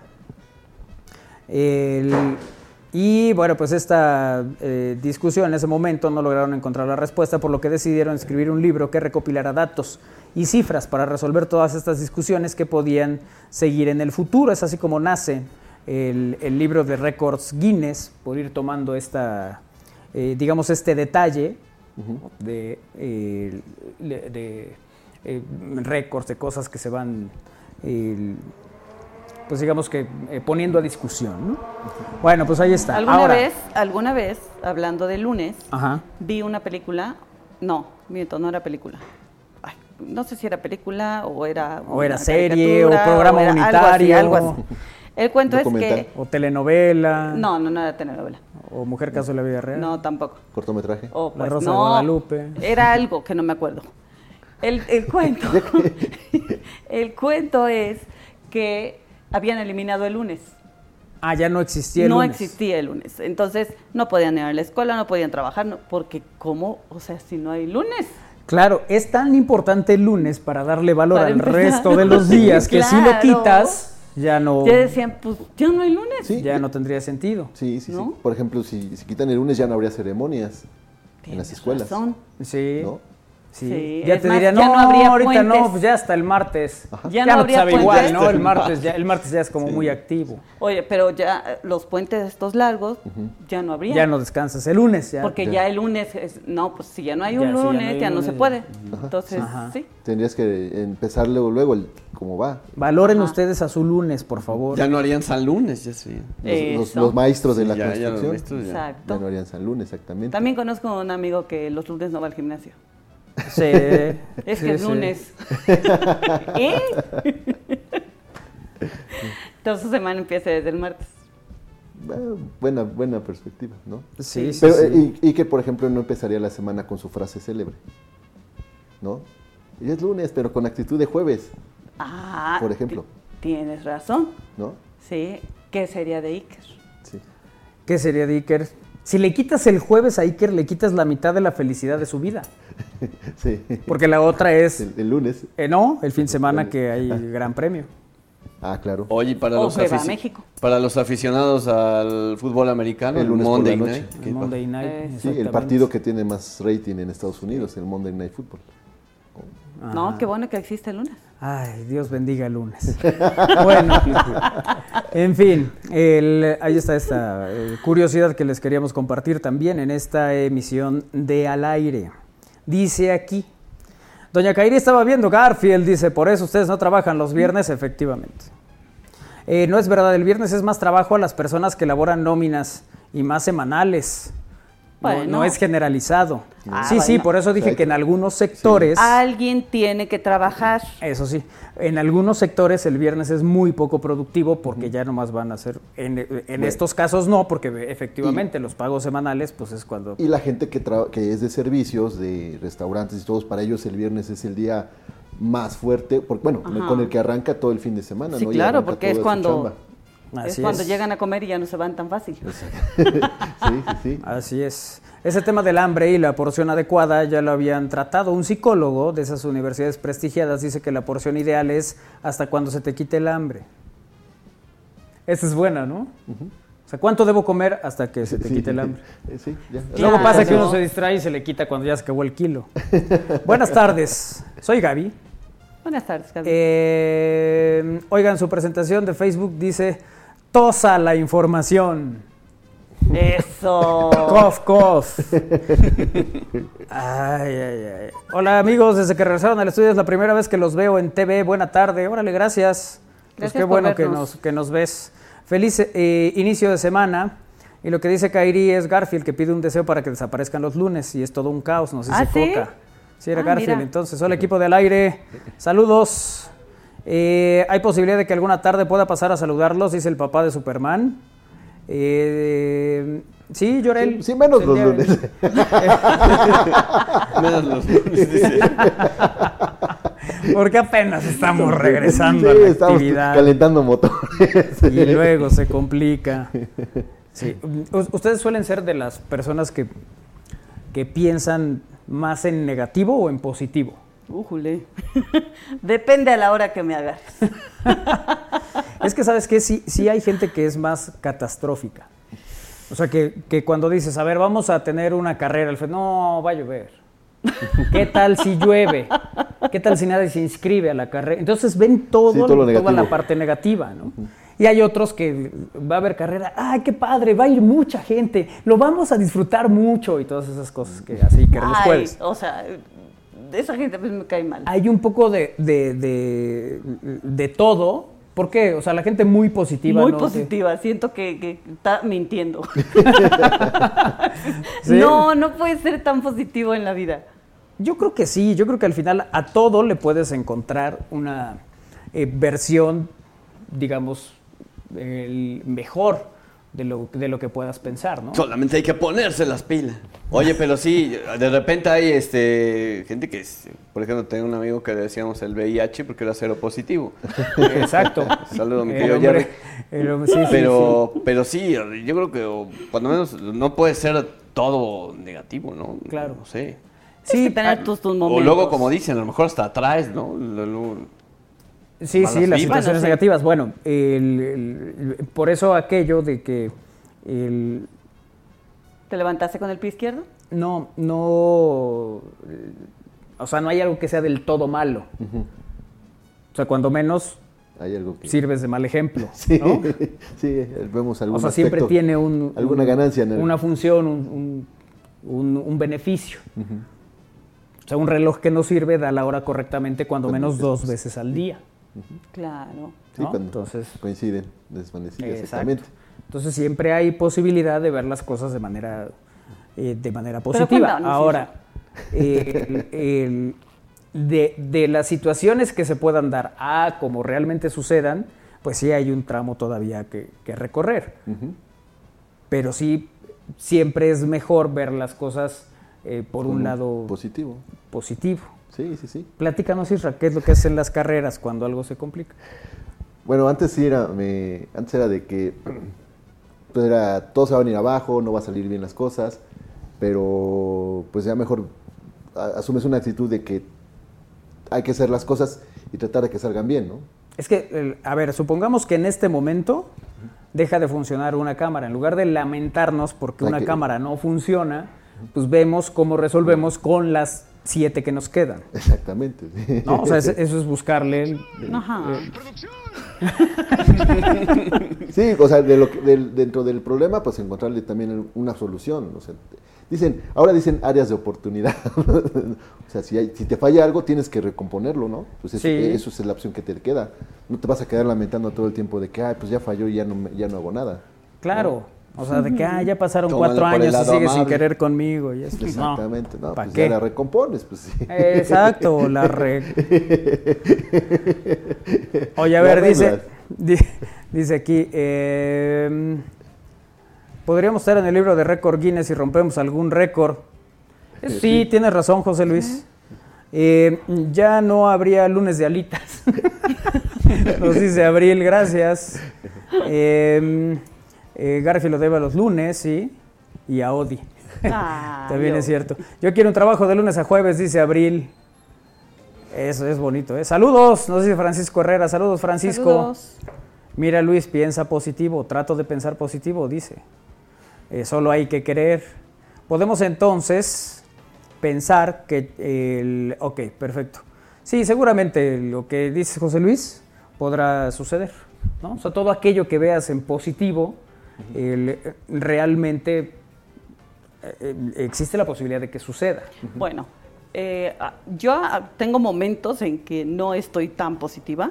Pues cuando se te vienen esos pensamientos de, "Ah, ¿y si no puedo? ¿Y si no esto? ¿Y si, no? ¿Y si me pongo mal? Eh, entonces los evito. Pero con mi hijo tengo que ser muy positiva. Porque él es de, es que no puede ser, nada me sale. A ver, vamos a platicar. Entonces tienes que eh, inculcarle a él que actitud, no pues. todo es tan malo, ¿no? Entonces, pues bueno, sí, sí tengo que ser positiva, que a veces no me sale. Pues es que sabes qué? que, que, que de repente se dejan muchas cosas. al- el- ya sabes, incluso te dicen, ya hazte una limpia porque todo te pasa. Ah, bueno, sí, claro, si, no, si, si te sucede algo y andas todo el día quejándote y lamentándote de eso Pues que no te a- sucedió, no a nada. pues tampoco te das cuenta que eh, va a pasar alguien y, y- y das el paso y chocas, Sí, sí, sí, ¿no? el y te tiran el celular y entonces el celular se cae y, y se rompe y entonces nomás eso me faltaba. El Ahora el perro. teléfono está roto y ahí viene el perro y uno con su impermeable. Sí. ¿Por qué siempre dicen eso? Ya solo falta que venga un perro. Y me- ¿Qué tiene que ver el perrito? Yo creo que ni el perro sabe que tienes broncas, ¿no? Pues no, en todo caso supondrá que eres un árbol. Porque no te mueves. O luego dicen que me ya no más falta que me caiga un rayo, ¿no? También. También, sí, sí, sí. Sí. Pero bueno, las cosas eh, pueden ser de otra manera de acuerdo a la óptica que tengamos y a la intención que le, que le pongamos a las cosas, ¿no? Sí, pues por eso que... Sí, dice Raxi que muchas gracias. No, Está no, de no. acuerdo en todo, No, que es un hombre sí, muy positivo. Sí, sí, sí. Bueno, ni modo que me diga, no, tienes... No, no, no, Por ejemplo, que dicen que cuando te, te hacen una paloma, ¿no? Que luego, luego te dicen, no, tómalo porque es de buena suerte. Ajá. No te queda de otra, ¿no? Porque, pues... Pero tampoco va a estar todo el día con Sí, la no, marca, no, ¿no? pues, Pues vas y te lavas, tienes que lavar, pues sí. de- de- Como gel o qué, tampoco, ¿no?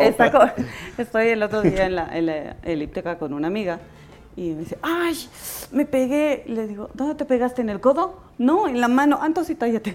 Ah, sí, porque no, no Porque te sobes, porque en el te- codo es de buena suerte, Sí, ¿no? sí, o si te da comezón, no sé, en la mano. ¿Cuál? ¿Izquierda? En la izquierda, En la izquierda es que es recibes dinero. En la derecha es que. Es que vas a pagar, entonces. Ah, sí. Sí. Con, el- Ah, con la entonces, izquierda recibes y con la derecha con razón no se me quita la comezón del lado derecho. Con los ojos salían una ámpula de ahí. Oye, y si me da comezón en las dos, no pago IVA. Aplaude. Aplaude. Ay, qué cosa. Bueno, vamos a hacer una pausa, regresamos eh, a esta emisión de Al Aire. Gracias como siempre por acompañarnos y eh, por estar aquí con nosotros. Vamos y venimos.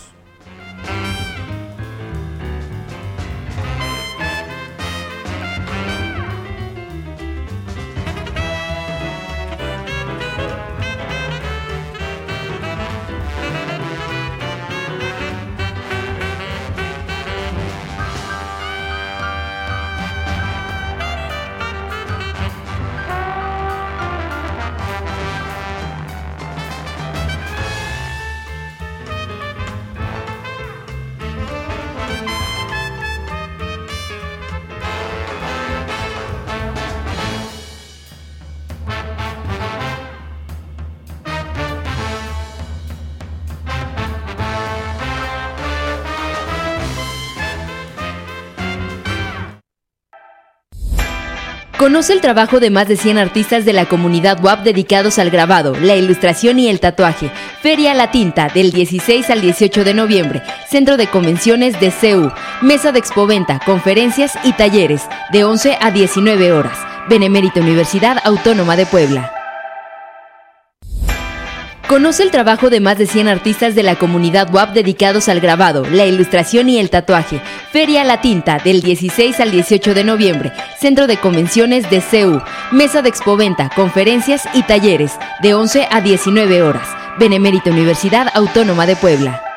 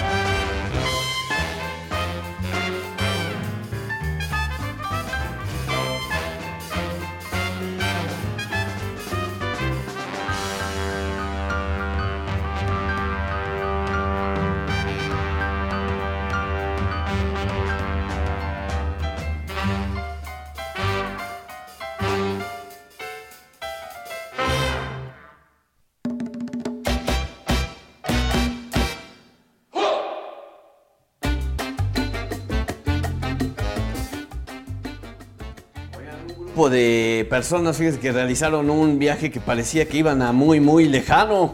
Y es que el chofer del camión se perdió de Puebla a la Ciudad de México y se hizo siete horas de trayecto cuando solo debieron ser tres de traslado, más o menos calculan los tres, ¿no? Ya con mucho tráfico, Ya, pero ya como- siete horas. La aventura comenzó en el municipio de Huichinango cuando el conductor de la unidad de, de un grupo inició la travesía hacia la capital del país. Sin embargo, el detalle estuvo en que se trataba de un chofer inexperto que no conocía la ruta. Según los reportes locales, el chofer no supo qué vías tomar y fue hasta dos horas después desde que inició el viaje que los pasajeros se dieron cuenta que aún seguía en el municipio. Al apoyarlo con eh, para direccionarlo hacia la Ciudad de México, no contaron que habría pues una carga vehicular al entrar a la ciudad y pues esto concluyó en siete horas después. Eh, en redes sociales se compartieron los tickets de los boletos y fue como se supo que el operador de la unidad eh, era, bueno, Héctor Marcelo Aguilar, quien realizó el viaje y, y, bueno, el recorrido inició a las 14.40 y concluyó a las 10.30 de la noche. si bien el chofer se perdió de Puebla a la Ciudad de México e hizo 7 horas del trayecto al final, se supo que pudo llegar a su terminal ubicada en el metro de la línea 3 La Raza. Pues así está este viaje que duró 7 horas cuando debieron ser 3. No, pues, ¿qué, ¿qué pasó entonces con ese chofer? ¿Por qué tomó primero la chama, no? De haber dicho, con mi guía Roji puedo, ¿no? Pongo Pero, el eh, Google Maps. Es que es eso. Y ahora, llego. ahora con tanta tecnología, pues podemos llegar muy fácil, ¿no? Bueno, ahora Eh, bueno, menos el chofer este. menos Sí, el oye, chofer. imagínate que dijo, ve de una vez al baño porque si no, no te van a dar ganas en el trayecto. Oye, es que sí son muchas horas. El- el- digo, alguna vez, el- el- seguramente todos nos hemos perdido en alguna ruta. Hoy es mucho más complicado que, que eso suceda por, precisamente porque tienes ya varios dispositivos que te pueden ayudar y guiar. También sucede que si no tienes internet en esa zona, pues no te sirve prácticamente de nada. El- el- pero pues uno recurre al, oiga, no sabe para dónde será tal cosa. Sí, el- el- Y entonces normalmente la gente es muy amable y te indica para dónde. la vieja confiable, confiable ¿no? Que, pues, In- incluso hay quien sin saber a dónde te está mandando te da indicaciones. Sí, sí, sí, sí. Te puede mandar de Sí. regreso, pero seguro, ¿no? Podría ser. Gente, ya pasamos como tres veces por la casa. Ah, bueno, luego eso sucede, ¿no? Sí. De, ya habíamos pasado por esta calle. No, no es cierto. Sí, sí, nomás veníamos del otro lado, ¿no? Entonces no, no te enteras cómo te eh, metiste en este, en ¿Alguna este vez, eh, alguna vez me pasó que puse eh, la dirección para, para llegar, venía de- estaba en el DF y venía para acá. No sé por dónde caramba me mandó el GPS y sí me hice cinco horas. Ah, pues mira, traías la ruta del chofer este. Sí me hice cinco horas. Que, ¿Y cuánto que era el, cuánto te estabas haciendo? Dos horas, o sea, te haces dos horas ya exagerado. Y me hice cinco horas. Pasé por un el nuevo aeropuerto y no sé, no sé el por qué caramba llegué hasta allá. Pero este Y no te marcaba ni accidentes, ni... no, no, no, no. Sabes que me marcó una ruta muy larga porque creo que yo me tenía que haber salido en una calle Ajá. y me seguí derecho, entonces ya no había retorno, entonces dijo, pues vámonos por el otro lado, ¿no? y yo creo que, me redireccionó a otro lado Ajá. y salí por, ay, no sé, no, no salí por donde siempre suelo salir, de un vuelto nonón, que sí este, te van redireccionando pues hacia donde, no sé, yo, el, el mapa cree que tú quieres ir, ¿no? Pero sí, cinco Oye, horas. y es que sí, como dice a lo mejor un accidente, luego hay carga de tráfico, están arreglando algún carril o alguna cosa, y pues sí, a lo mejor puede ser, ¿no? Pero aquí que, que se den cuenta que pues, no habían salido todavía del De- municipio de- y, ahí- y ahí seguían, o sea, hasta que dijeron, no, pues es- tienes que tomar tal vía, ¿no? Digo, imagínate quién dijo, ¿sabes qué? Nos vamos a tal hora para, para estar temprano, cualquier cosa. Sí, Fíjate que incluso me acuerdo que paré un taxi y le dije que, o sea, que me sacara, que me llevara hacia el aeropuerto, rumbo al aeropuerto para salir. Y me dijo, no puedo, no puedo llevarla ¿Qué si no llevo pasaje, Mm, que tenía prohibido. O sea, no zona sé, federal yo creo que federal. por la este, zona, supongo, sí. este, que tenían prohibido, no sé. Ujú. Digo, pero a ver, le pago, o sea, no importa. Como, Sí, como si, si me estuviera servicio, llevado, o sea, como si yo fuera ahí, dice, no puedo. O sea, de verdad no puedo. No, Porque me prohíben, no sé qué. Bueno, no se puede acercar al aeropuerto porque es zona federal, entonces supongo que entonces no tienen este facilidad de, de- de ingreso porque ya entran multas y todo ese rollo, pues a lo mejor. Bueno, pues eh, más información. Escasean los solteros en Puebla. Sí. Sí, sí, las estadísticas señalan que del 2000 al 2020 se redujo el número de solteros en el estado de 38 a 34%. Ahí les van los detalles, la razón por la que el, pues es el- este trabajo, ¿no? Ustedes saben que el 11 de- ¿sabían que el 11 de noviembre eh, se celebra el Día Mundial del Soltero? Sí. ¿Sí? ¿Lo sabían? no, no, ¿No lo sabía. sabían? Bueno, pues ahora lo saben. Eh, ¿Por qué es justo ese día? Pues resulta que es una fecha elegida en China por el símbolo que representa el número 11, ya que al reducirlo a la mitad queda en uno y por ello equivale a una sola persona. Para conmemorar esta fecha, el- pues es interesante conocer cuántas personas solteras hay en Puebla. Muchas. De acuerdo con cifras, las más recientes. que es soltero.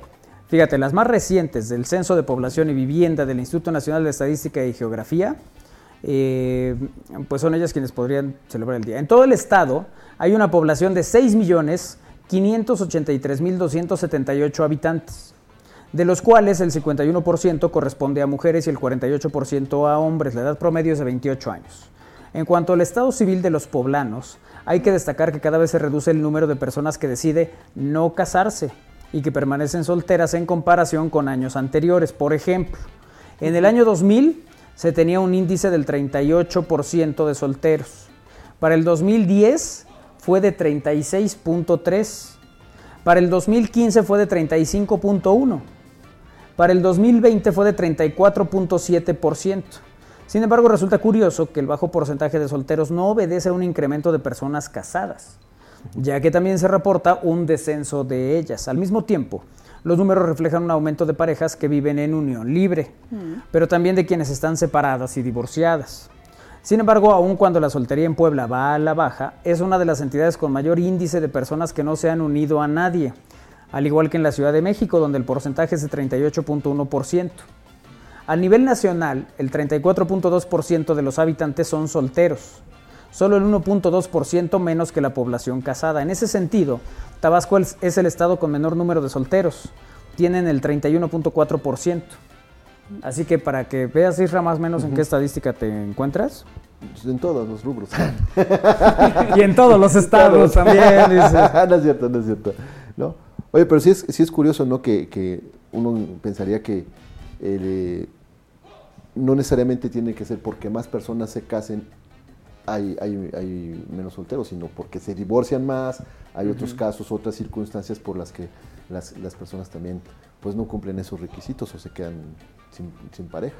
Pues mira, hay publicaciones eh, que señalan que el origen de, de este Día del Soltero eh, eh, fue la Universidad de Nankín en China, donde desde el 93 se promueve esta fecha, también conocida como doble once. El objetivo es disminuir un poco los niveles de estrés en la sociedad china, donde el matrimonio es un paso importante, sobre todo para los miembros masculinos. Debido al férreo control de la natalidad en ese país, hoy en día muchos más hombres que mujeres, eh, hay muchos más hombres que mujeres, y casarse se ha vuelto una tarea titánica.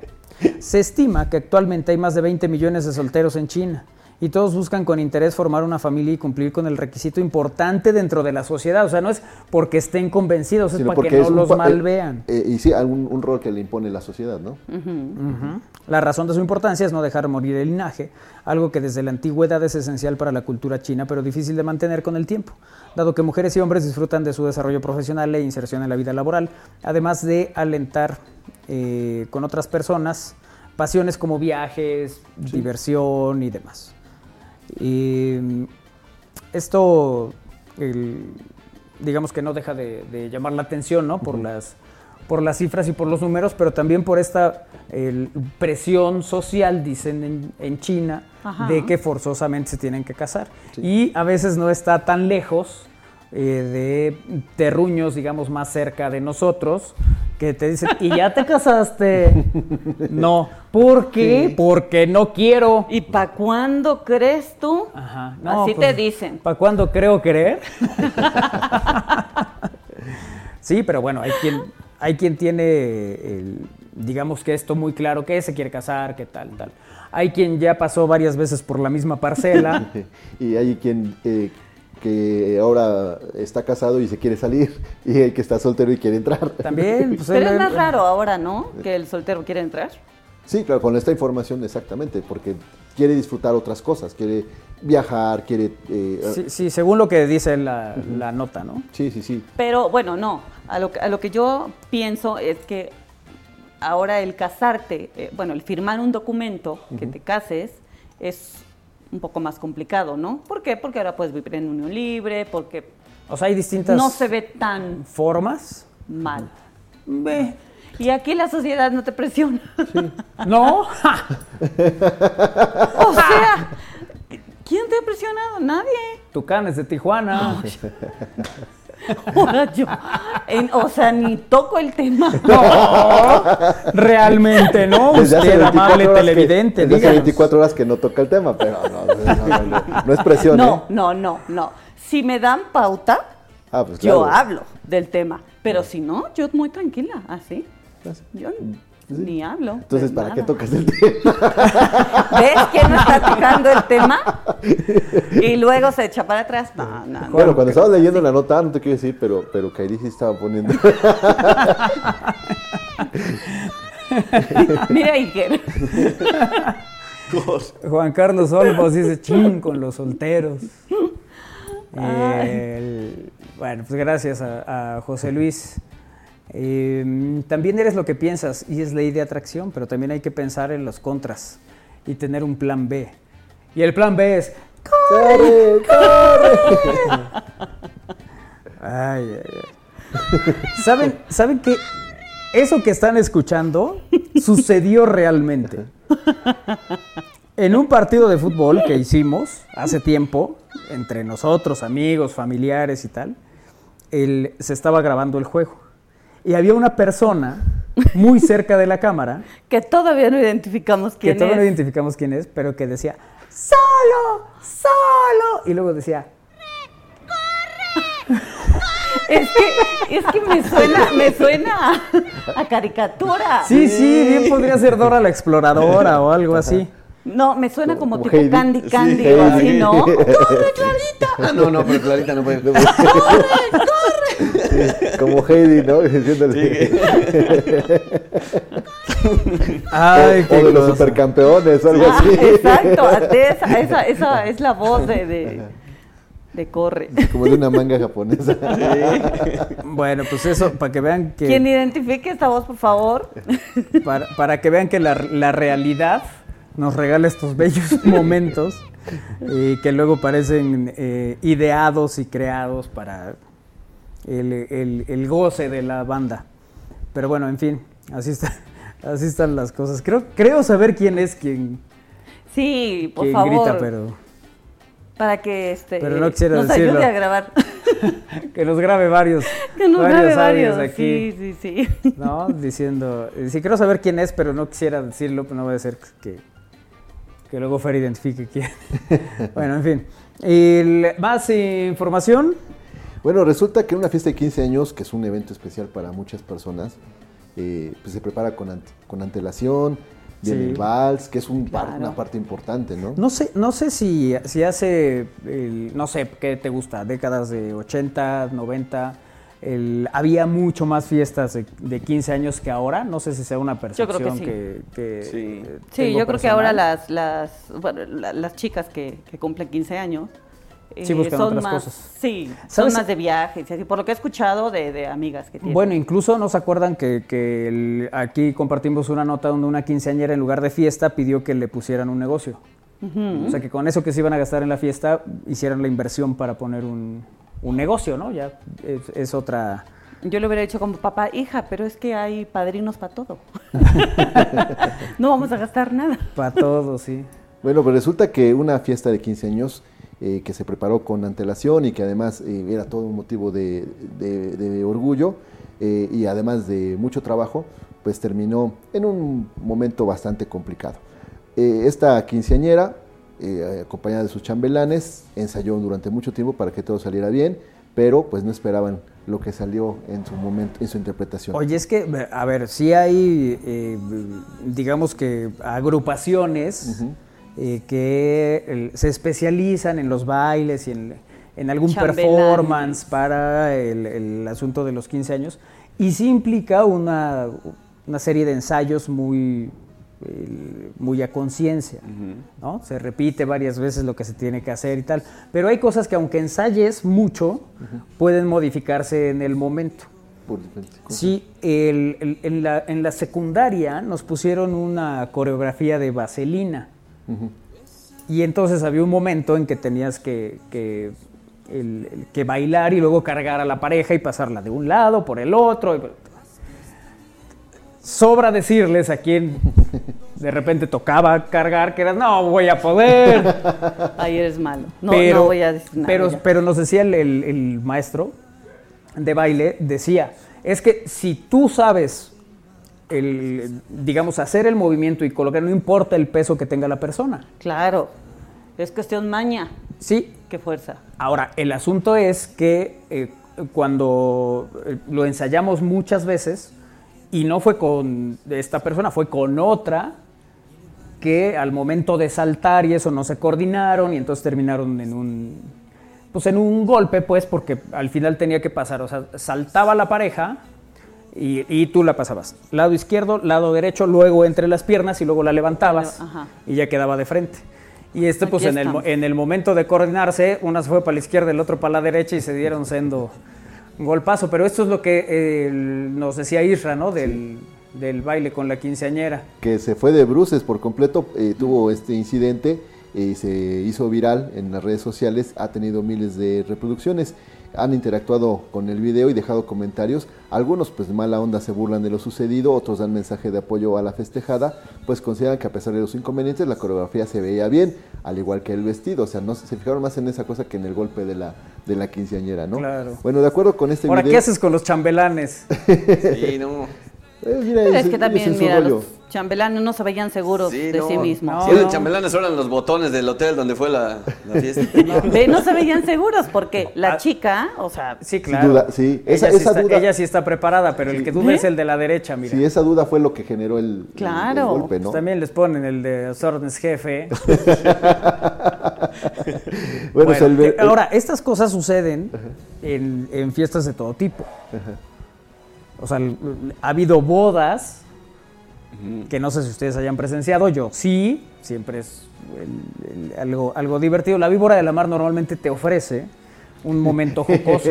yo siempre he querido ir a la víbora de la Habana, pero me da miedo que me vaya yo a caer. No, bueno, y también la otra parte cuando cargan al novio y todas estas El cosas. mismo pastel, ¿no? Hay veces que se les cae el pastel, se Sí. les- ya no llega. Apenas en un cumpleaños Sí. había tres pasteles. Entonces los íbamos a colocar. Había, había Según- tres pasteles, chiquito, mediano y grande. Ajá, había que colocarlos en una estructura metálica. Y pues dijimos, mira, pues ahí se ve que va el más pequeño, acá se ve que va el mediano y acá se ve que va el grande. Y cuando lo estábamos colocando nos dijeron, oiga, no está al revés. Entonces ya lo pusimos así y entonces iba el más pequeño hasta arriba, el mediano y el grande. A- ya tenía más sentido. La estructura estaba al revés. Entonces iban a poner el más grande arriba, Ajá. luego el mediano y el chiquitito abajo. Entonces, pues obviamente el peso iba... Iba- No lo descubrimos porque no llegamos hasta allá. Cuando habíamos puesto el- los primeros dos, fue cuando nos dijeron, no, está al revés. Ah, bueno, entonces nos dio tiempo de quitarlo y Sí. volverlo a colocar. Pero, Pero si sí, no- hay veces que el pastel, en, en algún momento, creo que en una graduación fue, que tenían esto de que pasaban los meseros ya con la sopa y todo el mundo le hacía con la servilleta y, y a uno se le cayó la... Este, el, el- La sopa- pues, donde la- venía la, la olla la- sopera. la- la olla sopera. este, sí, sí. Es que también, o sea, el ser mesero y llevar el montón de platos es complicado. Sí, pero este nada más era un performance donde ellos pasaban con, Sí, con, con, con un- con creo que la con- sopa van así. Sí, de- bueno, sí, la- algunos la lo charola, llevan. pues. Algunos llevan la charola completa, ¿no? Pero pues digamos que también para eso se preparan, ¿no? O luego te van a servir y tú, ay, sí, entonces que viene el de allá y bolas, le pegas al cucharón y sale hasta allá el- la, la crema de champiñón. Sí, sí, Oye, sí. pero aquí pues sí lo debieron haber ensayado. Digo, a lo mejor hay Que la caída, no, hay- no la- Oye, ¿Sabes, no, sabes? pero, pero hay empresas de, de como de donde contratas a los chambelanes, pero que supuestamente ya saben hacerlo, ¿no? A lo mejor aquí pasó Pero lo ¿sabes de, qué? ¿sabes qué? Tengo unos 15, ¿me puedes cubrir? Porque no voy a poder ir. Yo, Que eso- luego eso pasa. siento. Sí, sí. Ve, eso siento que Sí, un que no chico es- no, era el que estaba como... Sí, fue un No, emergente, o, ¿no? o puede ser, a ver, a nosotros una vez nos pidieron en la secundaria que si podíamos ser chambelanes eh, de, de una eh, compa- no, no, ya íbamos en la prepa, pero nos pidieron que si podíamos ser chambelanes y más bien le hicimos una coreografía eh, y no nos pusimos a cargarla, más bien nosotros bailamos para ella eh, una coreografía que a ella le, le gustaba, de una canción que le gustaba, de un grupo que le gustaba. ¿no? Esa fue nuestra participación. No nos íbamos a poner a hacer cosas que no sabíamos hacer. ¿no? Como de repente el- el- la tomas de la cintura y la levantas y ella va como, pues, si no porristas, sabes. ¿no? si imagínate nomás en el momento de, "Uy, uy, uy". Sí. Digo, luego te, por eso luego también terminas con... con dolor de Con dolor de espalda, Ya, ya te vas, ya te vas sobando. Este, la- No, la- la pero sí hay, baja. sí hay Los escuelas donde, Sí. donde van a, a ensayar. Bueno, Bueno, a lo mejor ellos... aquí en, en la, en el- la misma plaza ahí vemos o escuchamos, ¿no? Ah, sí. Que hay chicos que están y, y vamos a hacer esto y vamos a hacer el otro y, y se ponen a bailar. Claro, y siempre, y siempre hay momento para innovar, para decir, mira, esto nunca se ha hecho, pero podríamos hacerlo nosotros. Qué y hay veces miedo. que sale bien y hay veces que no, como cualquier cosa en la vida, por muy ensayada que la tengas. Ay, Isra, tú tienes cosas muy ensayadas que hay veces que te que salen sí, y hay salen mal. veces que no. Sí, exactamente, sí, sí, sí. Es también de la hora. También, ¿Qué? Isra. Que depende de la hora, o sea, Sí, si no es lo pues mismo a las 3 de la tarde que a las 10 de la noche. No, pues claro. No, no, y luego a las No. 10, y si no hace nada, uh, tu enemigo es la deshidratación. Los- y ahí se, se traduce en calambres. ¡Ay, ay, ay! Y ahí sí, aunque te pongan la de corre, nomás no vas a poder. Sí, ahí ya no hay. Ahí ya no hay manera. Con, Ay, con este no. grito tan nuestro de sí se puede. Sí. El cual desde el principio te dice que pues, no se ha podido, ¿no? Por eso ese es el grito de guerra. Sí, El sí se puede. claro. Entonces, para que lo. Para que lo, lo- le vamos a pedir a la de corre que te grabe el sí se puede. Sí, se puede. Y así que lo grabe como la, como la que vende. Se co- bueno, con la que com- se ¿Te imaginas que así sonara la de empanadas árabes? Pero con el tono de corre. Yo creo que sí ya le comprarías nomás para que le apague. Ay, Bueno. no. Eso lo modificaron, eso No, no. no, no, esa- no, no, es real absolutamente. Necesito, por favor, que se comunique. Y que nos digan quién es. Bueno. Y era, y era portero, ¿no? Bueno, cosas curiosas de los mundiales. En el de 2010, el- ah, ven que hay cosas para medir cuánto corrió un jugador. Corrió más el Conejo Pérez, que era portero, que el Bofo Bautista, que era mediocampista. Y no le pusieron la. Entonces, no, no, bueno, así había que podérsela. Pásenselo un tamalero para que se apuren cuando, para que no se les vayan, ¿no? Los tamales. Bueno, pues vámonos. Gracias a todos por acompañarnos en esta emisión. Como siempre, agradeciéndoles que el- pues estemos haciendo juntos este programa. A Néstor Vázquez en los controles, muchas gracias, Néstor. Y a todo el equipo, adiós, Kairi. Adiós, que tengan una linda tarde. Armando, Gracias, buena tarde, cuídense mucho. Isra. Gracias a todos, nos vemos y nos escuchamos en el siguiente. Adiós. Bueno, pásenla bien. A nombre de. Ah, pues ahí está Lalo Zambrano e Iker Carmona. Digan adiós, muchachos. Ok, para los de radio es mímica. Adiós, adiós, amigos. Muy bien. Muchas gracias. Vámonos, adiós, Iker. Adiós, nos vemos mañana martes. Eso, ¡uh! Sí. Gracias, Iker. Vámonos. Eh, mañana, en punto de las 3, aquí los esperamos en el aire. Pásenla bien. Buena tarde. Adiós.